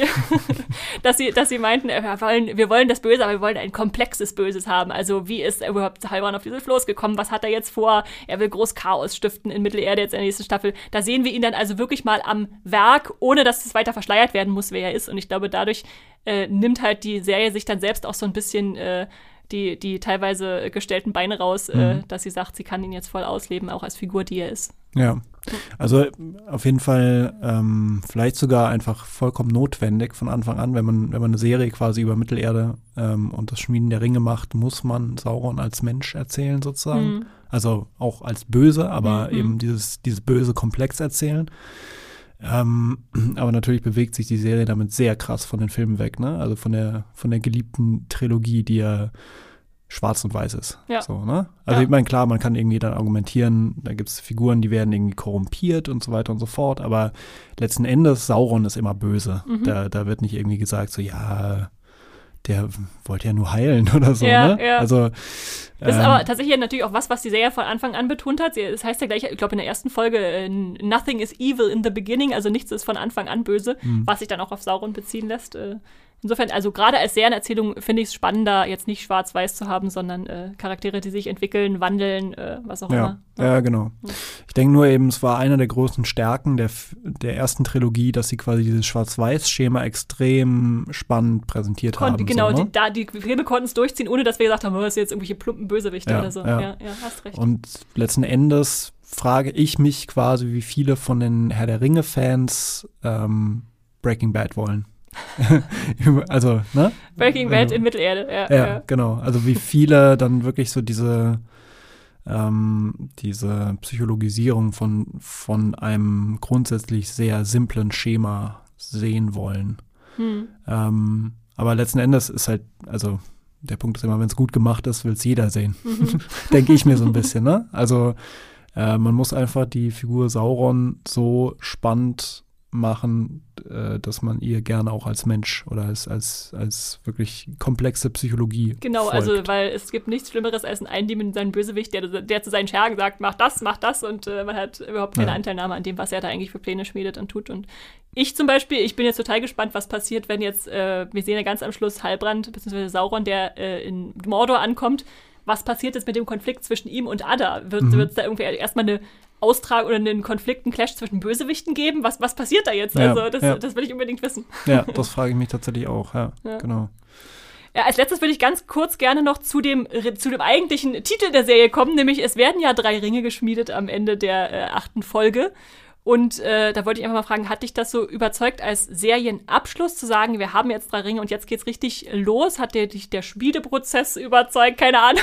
wie, wie, hat, wie ist das, hat das auf dich gewirkt? Äh, ja, also ich fand mich da irgendwie, äh, ich dachte irgendwie so, okay, hier ist eine Entwicklung zu Ende gegangen. Mhm.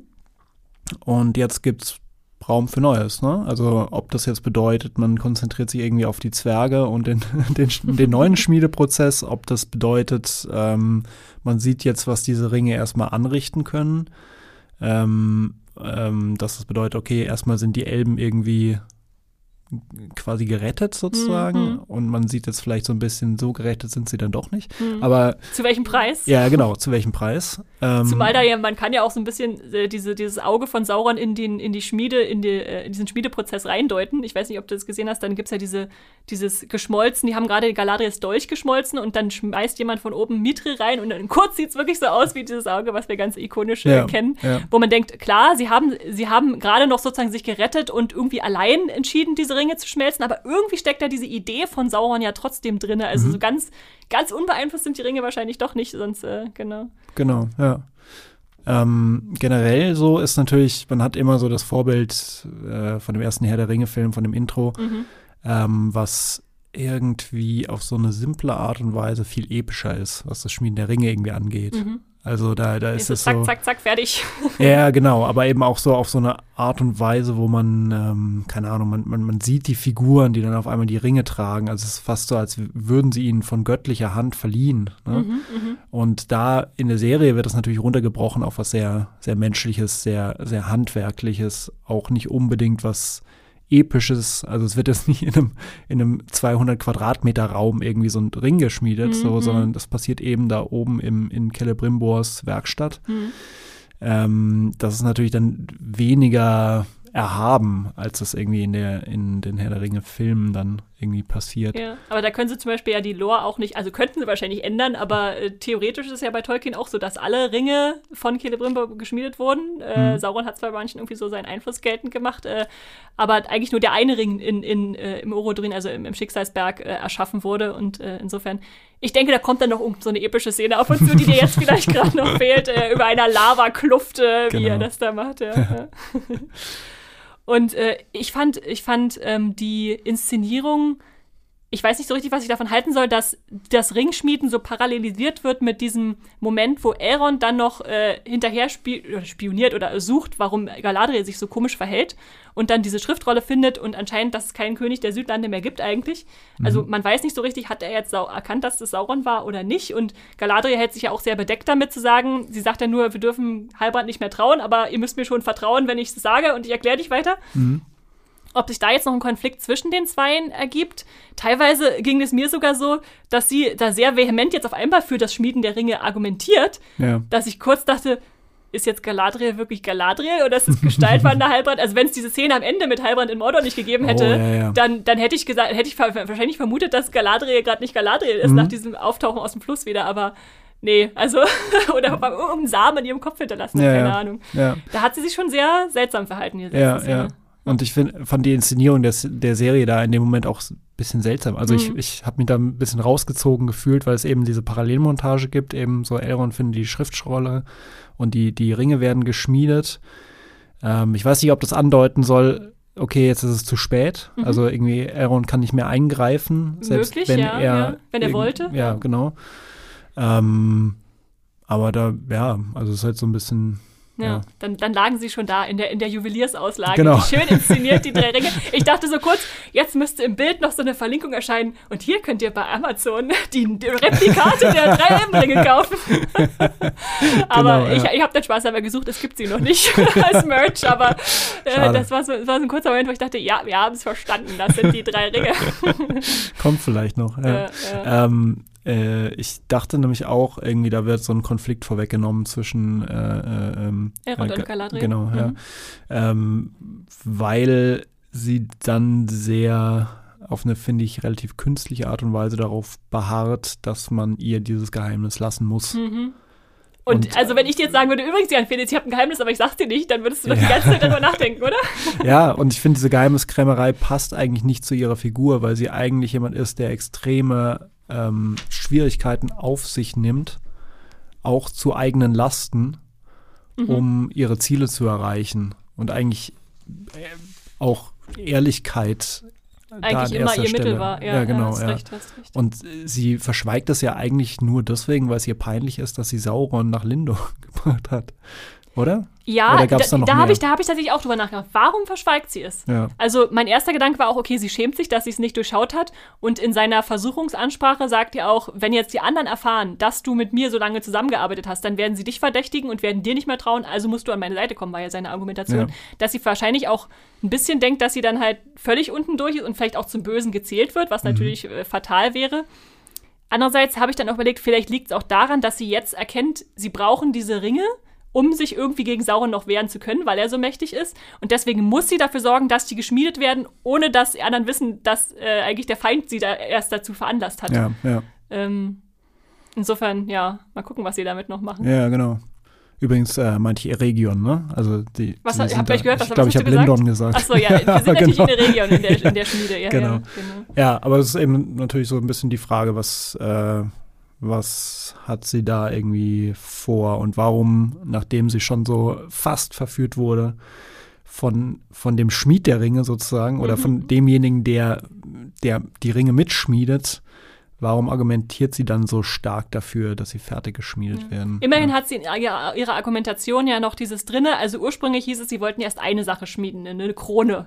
Äh, dann wäre aber einer zu mächtig gewesen. Dann war die Idee zwei Sachen, äh, also zwei kleinere, die bringt Heilbrand ihr an, wo sie sagt, übrigens, wir haben jetzt überlegt, wir machen da zwei kleinere Sachen draus. Und sie ist ja dann die, die die Idee reinträgt, okay, wenn zwei sind, dann bekriegen sie sich, aber zu dritt hat man immer so eine Ausgeglichenheit in der Diskussion oder Argumentation, was als nächstes passieren muss. Ähm, da kommt schon noch so ein bisschen Logik der Elben, sage ich mal, rein, wo sie sagt, sie, sie will da das Gute schaffen, aber ich bin noch nicht ganz überzeugt, wo das hingeht. Ja, Ja, äh, ja. aber das ist vielleicht auch ganz gut, dass es noch offen bleibt und man sich da noch ein bisschen Fragen stellen kann.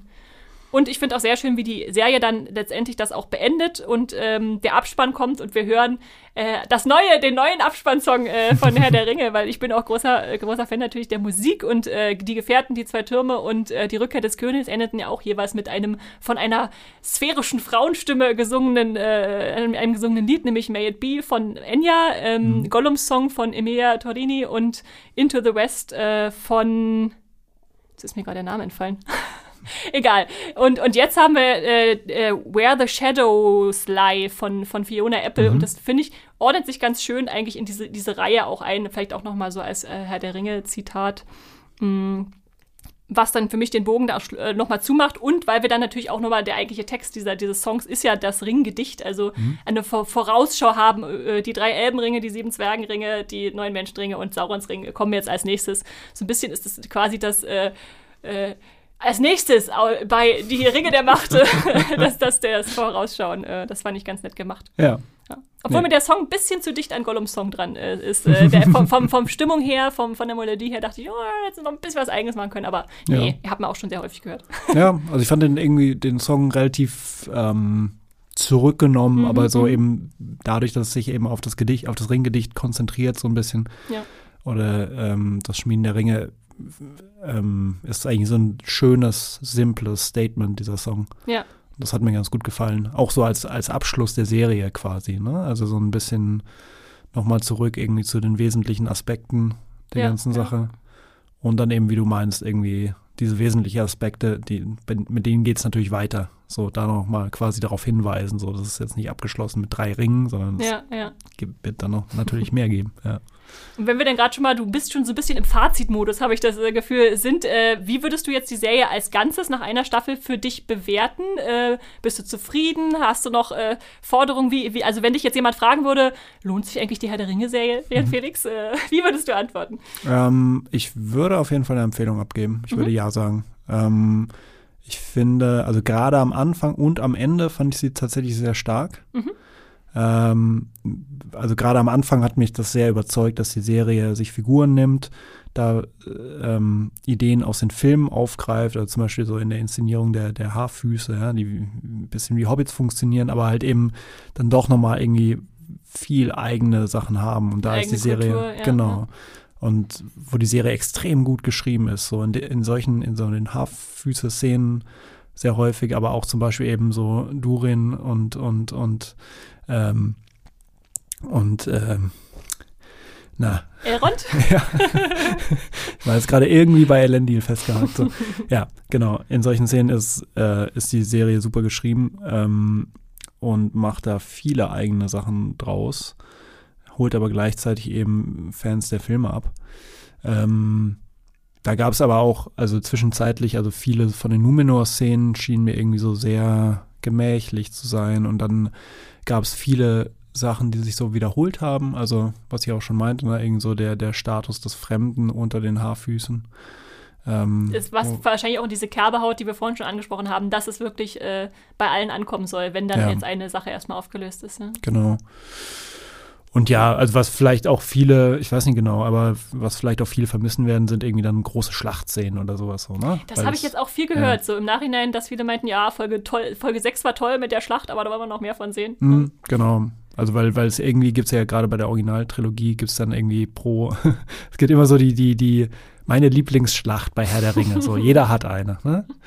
Und das ist natürlich, das wird so ein bisschen ähm, außen vor gelassen bei der Serie jetzt auch sicherlich irgendwie aus ähm, ja, also äh, der, der Story geschuldet, aber sicher irgendwie auch äh, den, den Kosten geschuldet, ne? selbst ja, bei dem Budget, die die Serie hat, aber ähm, da denke ich einfach mal, Staffel 2 wird da irgendwie schon nachlegen. Ja, das denke ich auch. Also mir geht es ähnlich wie dir. Ich würde auf jeden Fall eine Serienempfehlung aussprechen. Also gerade als, als Herr der Ringe-Fan hat für mich einfach das Mittelerde-Gefühl zurückgeholt, was ich natürlich durch die Filme auch mir immer wiederholen kann, aber einfach nochmal auf einer anderen Ebene. Hat mir das Spaß gemacht, da zu verfolgen, wie so unterschiedlichste Fäden zusammengeführt werden. Sei es nur im Kleinen, dass man einen Ork in der ersten Folge sieht, der irgendwo in der Wand eingewachsen ist und später dann am Ende eine, eine Zange, die in diesem Schmiedeturm dann sich mit dem Schmiedeamboss verschmolzen hat, wo man denkt, okay, da, da kommt auch visuell was zusammen. Aber einfach so, ja genau, einfach, ich habe es ge geliebt zu rätseln. Ich äh, mag viele Figuren, manche mehr als andere, äh, manche ähm, Numenor vielleicht weniger als äh, das Zwergenkönigreich, aber trotzdem äh, hatte ich sehr viel Freude damit und freue mich tatsächlich auch schon, die Serie irgendwann mal ganz am Stück zu gucken. Äh, vielleicht so in einem Jahr, wenn ich denke, oh, es dauert noch so lange, bis Staffel 2 kommt, gucke ich einfach nochmal Herr der Ringe durch äh, und werde bestimmt sehr viel Spaß damit haben. Genau. Und deshalb, also vielleicht, ich glaube, für mich war, war das jetzt eine gute Balance für das Staffel 1 Ende zu sagen, wir haben die wichtigsten Rätsel gelöst. Wir sind also nicht unbefriedigt zurückgelassen worden, aber es gibt trotzdem noch genug, was wir entgegenfiebern können, was jetzt in Zukunft passiert, ohne dass jetzt, wenn die lange Wartezeit uns äh, ist, weil es werden wahrscheinlich zwei Jahre werden, bis Staffel 2 kommt, ähm, dann noch äh, uns überwältigt oder, oder nervt, dass da ein riesen Cliffhanger war, der jetzt ewig nicht aufgelöst wird oder so. Ähm, aber dann lass uns doch gleich mal noch über vielleicht Kommendes am Schluss noch reden. Was erwartet uns in Staffel 2 oder darüber hinaus? Äh, vielleicht gehen wir mal kurz auf die einzelnen Sachen ein. Ähm, in Numenor zum Beispiel, unser beider Lieblingshandlungsort, wie ich gerade festgestellt habe. Was könnte da jetzt Spannendes äh, passieren? Was, was glaubst du, was da als nächstes auf uns zukommt? Naja, also jetzt wird ja ange, also der, der König ist tot oder der, der Genau, der ja, Mirias genau, Vater, ja, ja. Äh, Tapalantir. Genau. Ähm, und jetzt wird es irgendwie um die Thronfolge gehen. Ne? Mhm. Also sie ist natürlich der erste Kandidat auf jeden Fall, aber sie hat auch eine sehr angreifbare Position. Sie hat das Militär in eine Niederlage geführt. Sie wird jetzt darum bitten, dass sie mehr Militär bekommt und nochmal loszuziehen oder sowas in der Art ja, quasi. Ja. Und mit äh, Pharason ist irgendwie auch ein, sagen wir mal, zweifelhafter der ist ähm, Kanzler, genau, aber auch irgendwie genau. eine Herrscherfigur da, genau, ja, genau. Ja. Und ich glaube, dass ihre Augen äh, jetzt nicht mehr funktionieren, wird sicherlich äh, ja. in der Argumentation vieler dann auch nicht unbedingt der Herrscherin zugutekommen. Genau, das heißt, ähm, da wird es auf jeden Fall irgendwie so ein politisches Ränkespiel geben und das wird einfach die Frage sein, bleibt sie an der Macht, bleibt sie nicht an der Macht, wer kommt dann an die Macht, wie verändert sich da irgendwie was. Ja, ja, das, ja, genau. Genau, das denke ich auch, das wird so der, der größte Numenor-Handlungsstrang sein. Ähm, ich bin gespannt, weil er auch so ein bisschen zu Numenor gehört, was mit Isildur jetzt ist. Also wir, wir sind uns ja einig, er ist nicht mhm. tot. Das wird die Serie nicht ändern. Äh, ob er jetzt in, in Mordor rumläuft, ob er vielleicht auf äh, Halbrand trifft, ob er auf Ada trifft, was jetzt mit ihm ist, ob er äh, eine wilde Pferdeherde anlegt und äh, Schafe hütet, keine Ahnung. Ähm, genau, und deshalb, genau, was, was passiert jetzt auch in Mordor, ist natürlich die Frage. Ne? Da sind ja. jetzt mehrere Interessen irgendwie, die aufeinandertreffen wird äh, Ada sich mit seinen Orks durchsetzen können? Hat Sauron genug Macht, um die alle wieder zu unterwerfen, wie er es ja vorher schon gemacht hat? Wird er jetzt endlich hingehen und sagen, beim ersten Mal hast du mich nicht erkannt, aber ich bin's übrigens, Sauron. Genau. Äh, denn ich glaube tatsächlich noch nicht, dass man sieht ihn zwar so inszeniert, dass er da über diese, das Schattengebirge geht und dann Richtung Vulkan guckt. Ich glaube noch nicht, dass jetzt sofort als nächstes ein einer Ring geschmiedet wird, sondern er muss ja eigentlich erstmal äh, zu Zwergen und Menschen äh, da das alles äh, vorbereiten gehen. Ja, genau. Und Genau. Der, diese ganze Herrschaft muss ja irgendwie aufgebaut werden. Ne? Also ich glaube, mit dem ersten Ring so da ähm, da endet was quasi. All damit ist irgendwie so ein, ein Wenn der eine Ring dann da ist, dann Ja. ist sozusagen ja dieser ganze Prozess Genau, abgeschlossen, denke ich damit auch. ist er abgeschlossen. Aber ähm, genau, ich, ich frage mich das eben auch, weil wir eigentlich zwei Figuren haben, die jetzt in Mordor rumlaufen, Hm. ähm, wie dieser Ort dann erzählt wird. Mhm.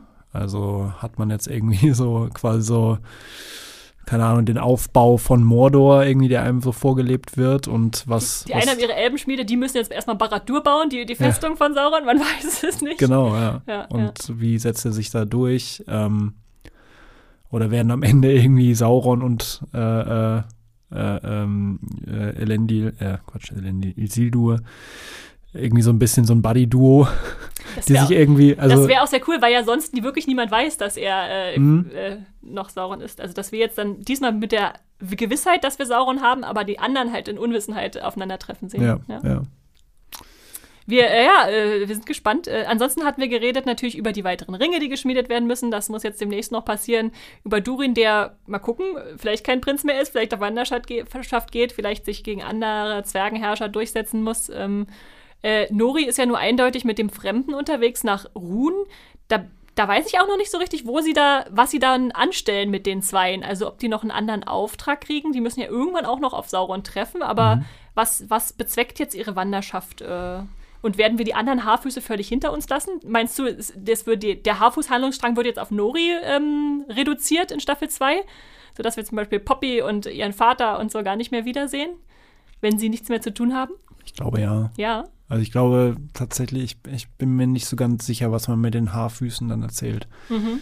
Also die müssten irgendwo ankommen, wo es quasi mit der Handlung irgendwie weitergeht. So und dann, äh, wo, wo es quasi irgendwie schon ein bisschen aufgeladen ist. Also sie müssten irgendwie, keine Ahnung, auf einmal in Mordor reinstolpern oder Ja, sowas so. ja, ja. Und dann könnte man mit den Haarfüßen weitermachen. Aber ich denke im Moment ähm, gibt es an den, also gibt es halt nur die Figuren, die vorher nicht so wichtig waren, Mhm. die quasi so um Nori herumstanden.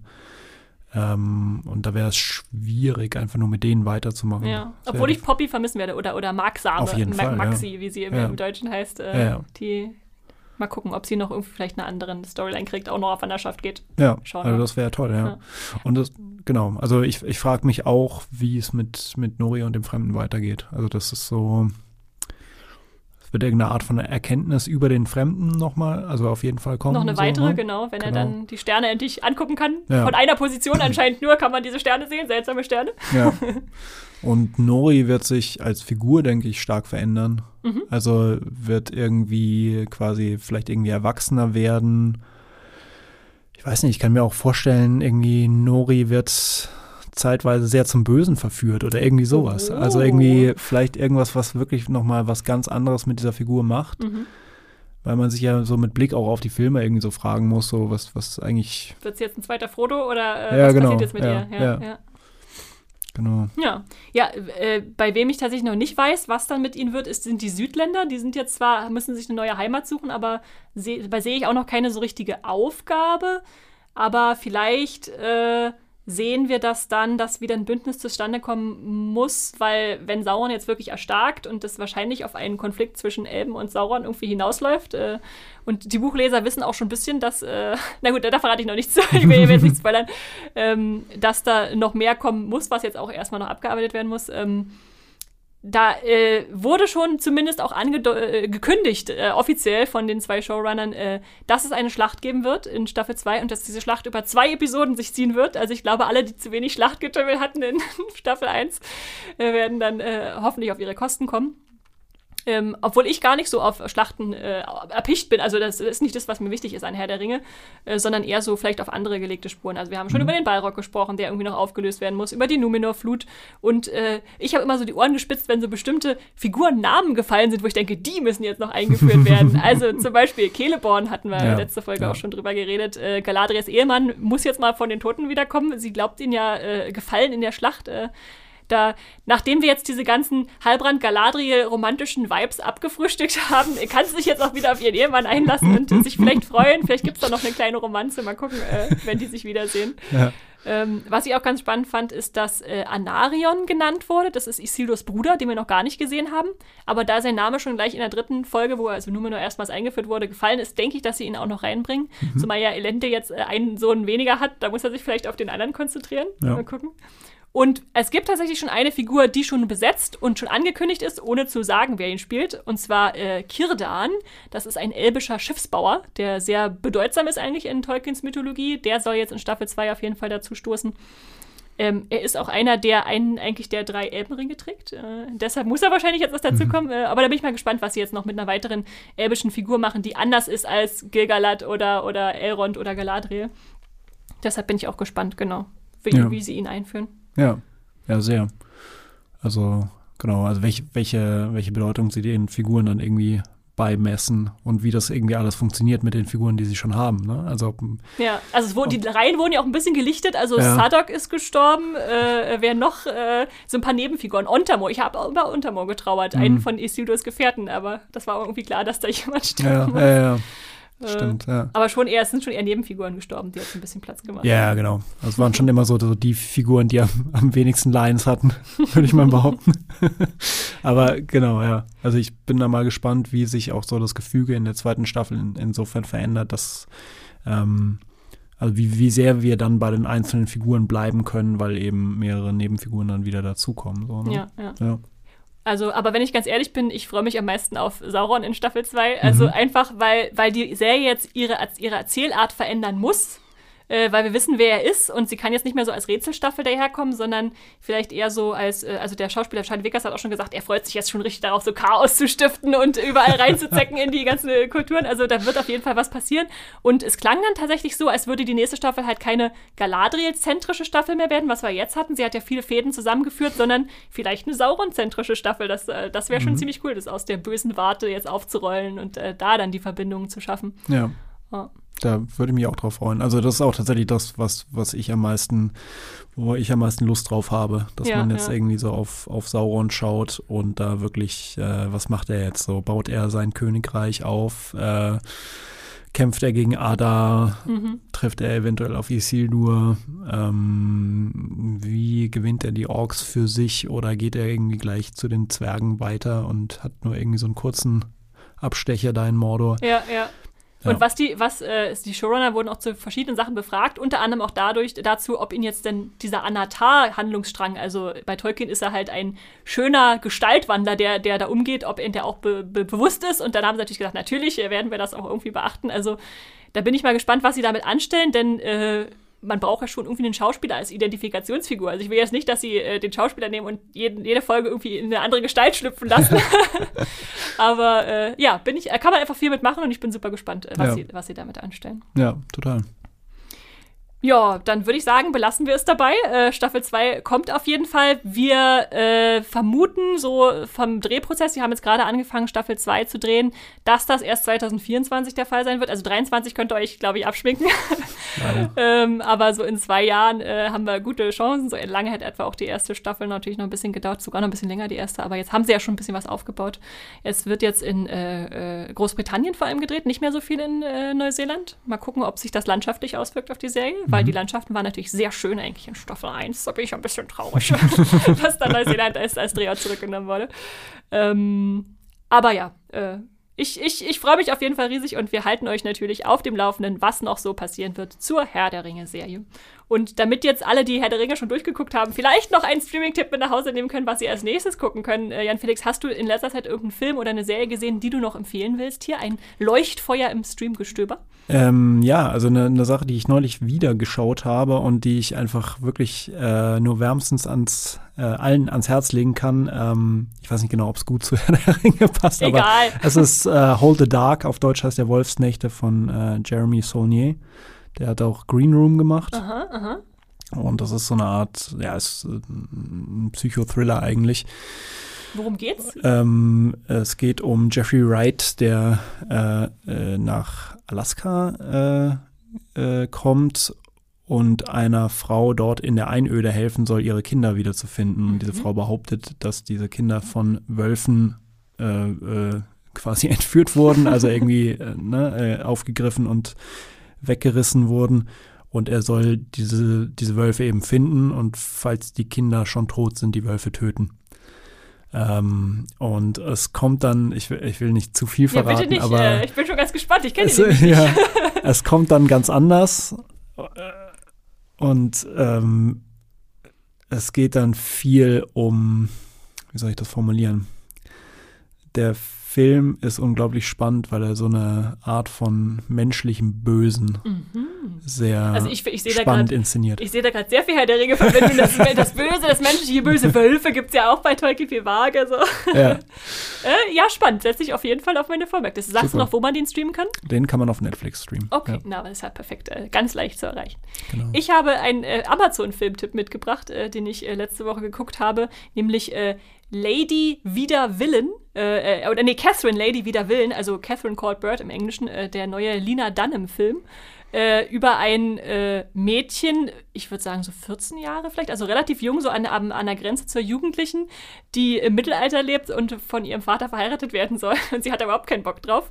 Und es ist so eine bisschen moderne Erzählung von, äh, äh, wir sind im Mittelalter und da ist es halt wichtig, die Töchter unter die Haube zu bringen. Vielleicht auch noch dabei eine Mitgift abzugreifen, um das, die eigene Familie so ein bisschen aus den Schulden rauszuholen.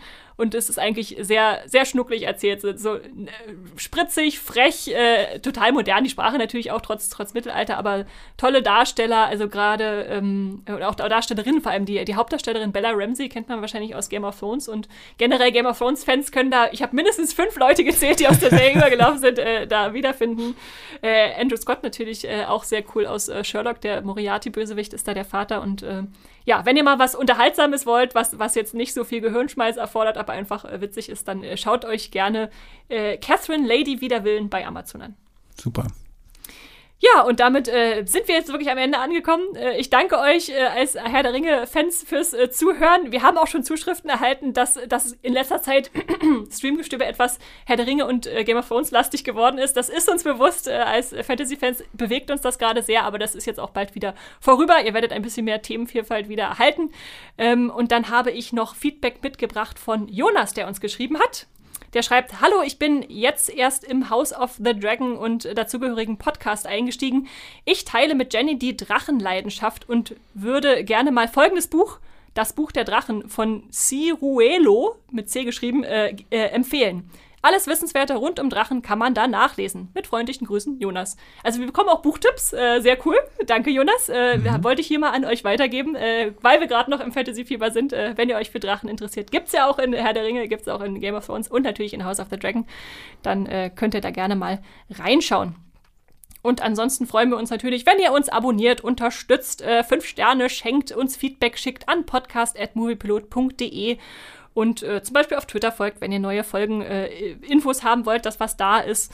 Ähm, wenn Leute dich noch äh, lesen oder was auch immer wollen, Jan Felix, wo ist das möglich? Ähm, auf Facebook unter meinem Klarnamen und ansonsten auf Moviepilot. Auf Moviepilot. Ganz viele Artikel schreibt Jan Felix, da werdet ihr bestens über die Filmwelt äh, informiert. Und äh, mich gibt's natürlich auch auf Moviepilot als Esther Stroh oder Strawstar oder bei Twitter und Instagram als Straw-Star.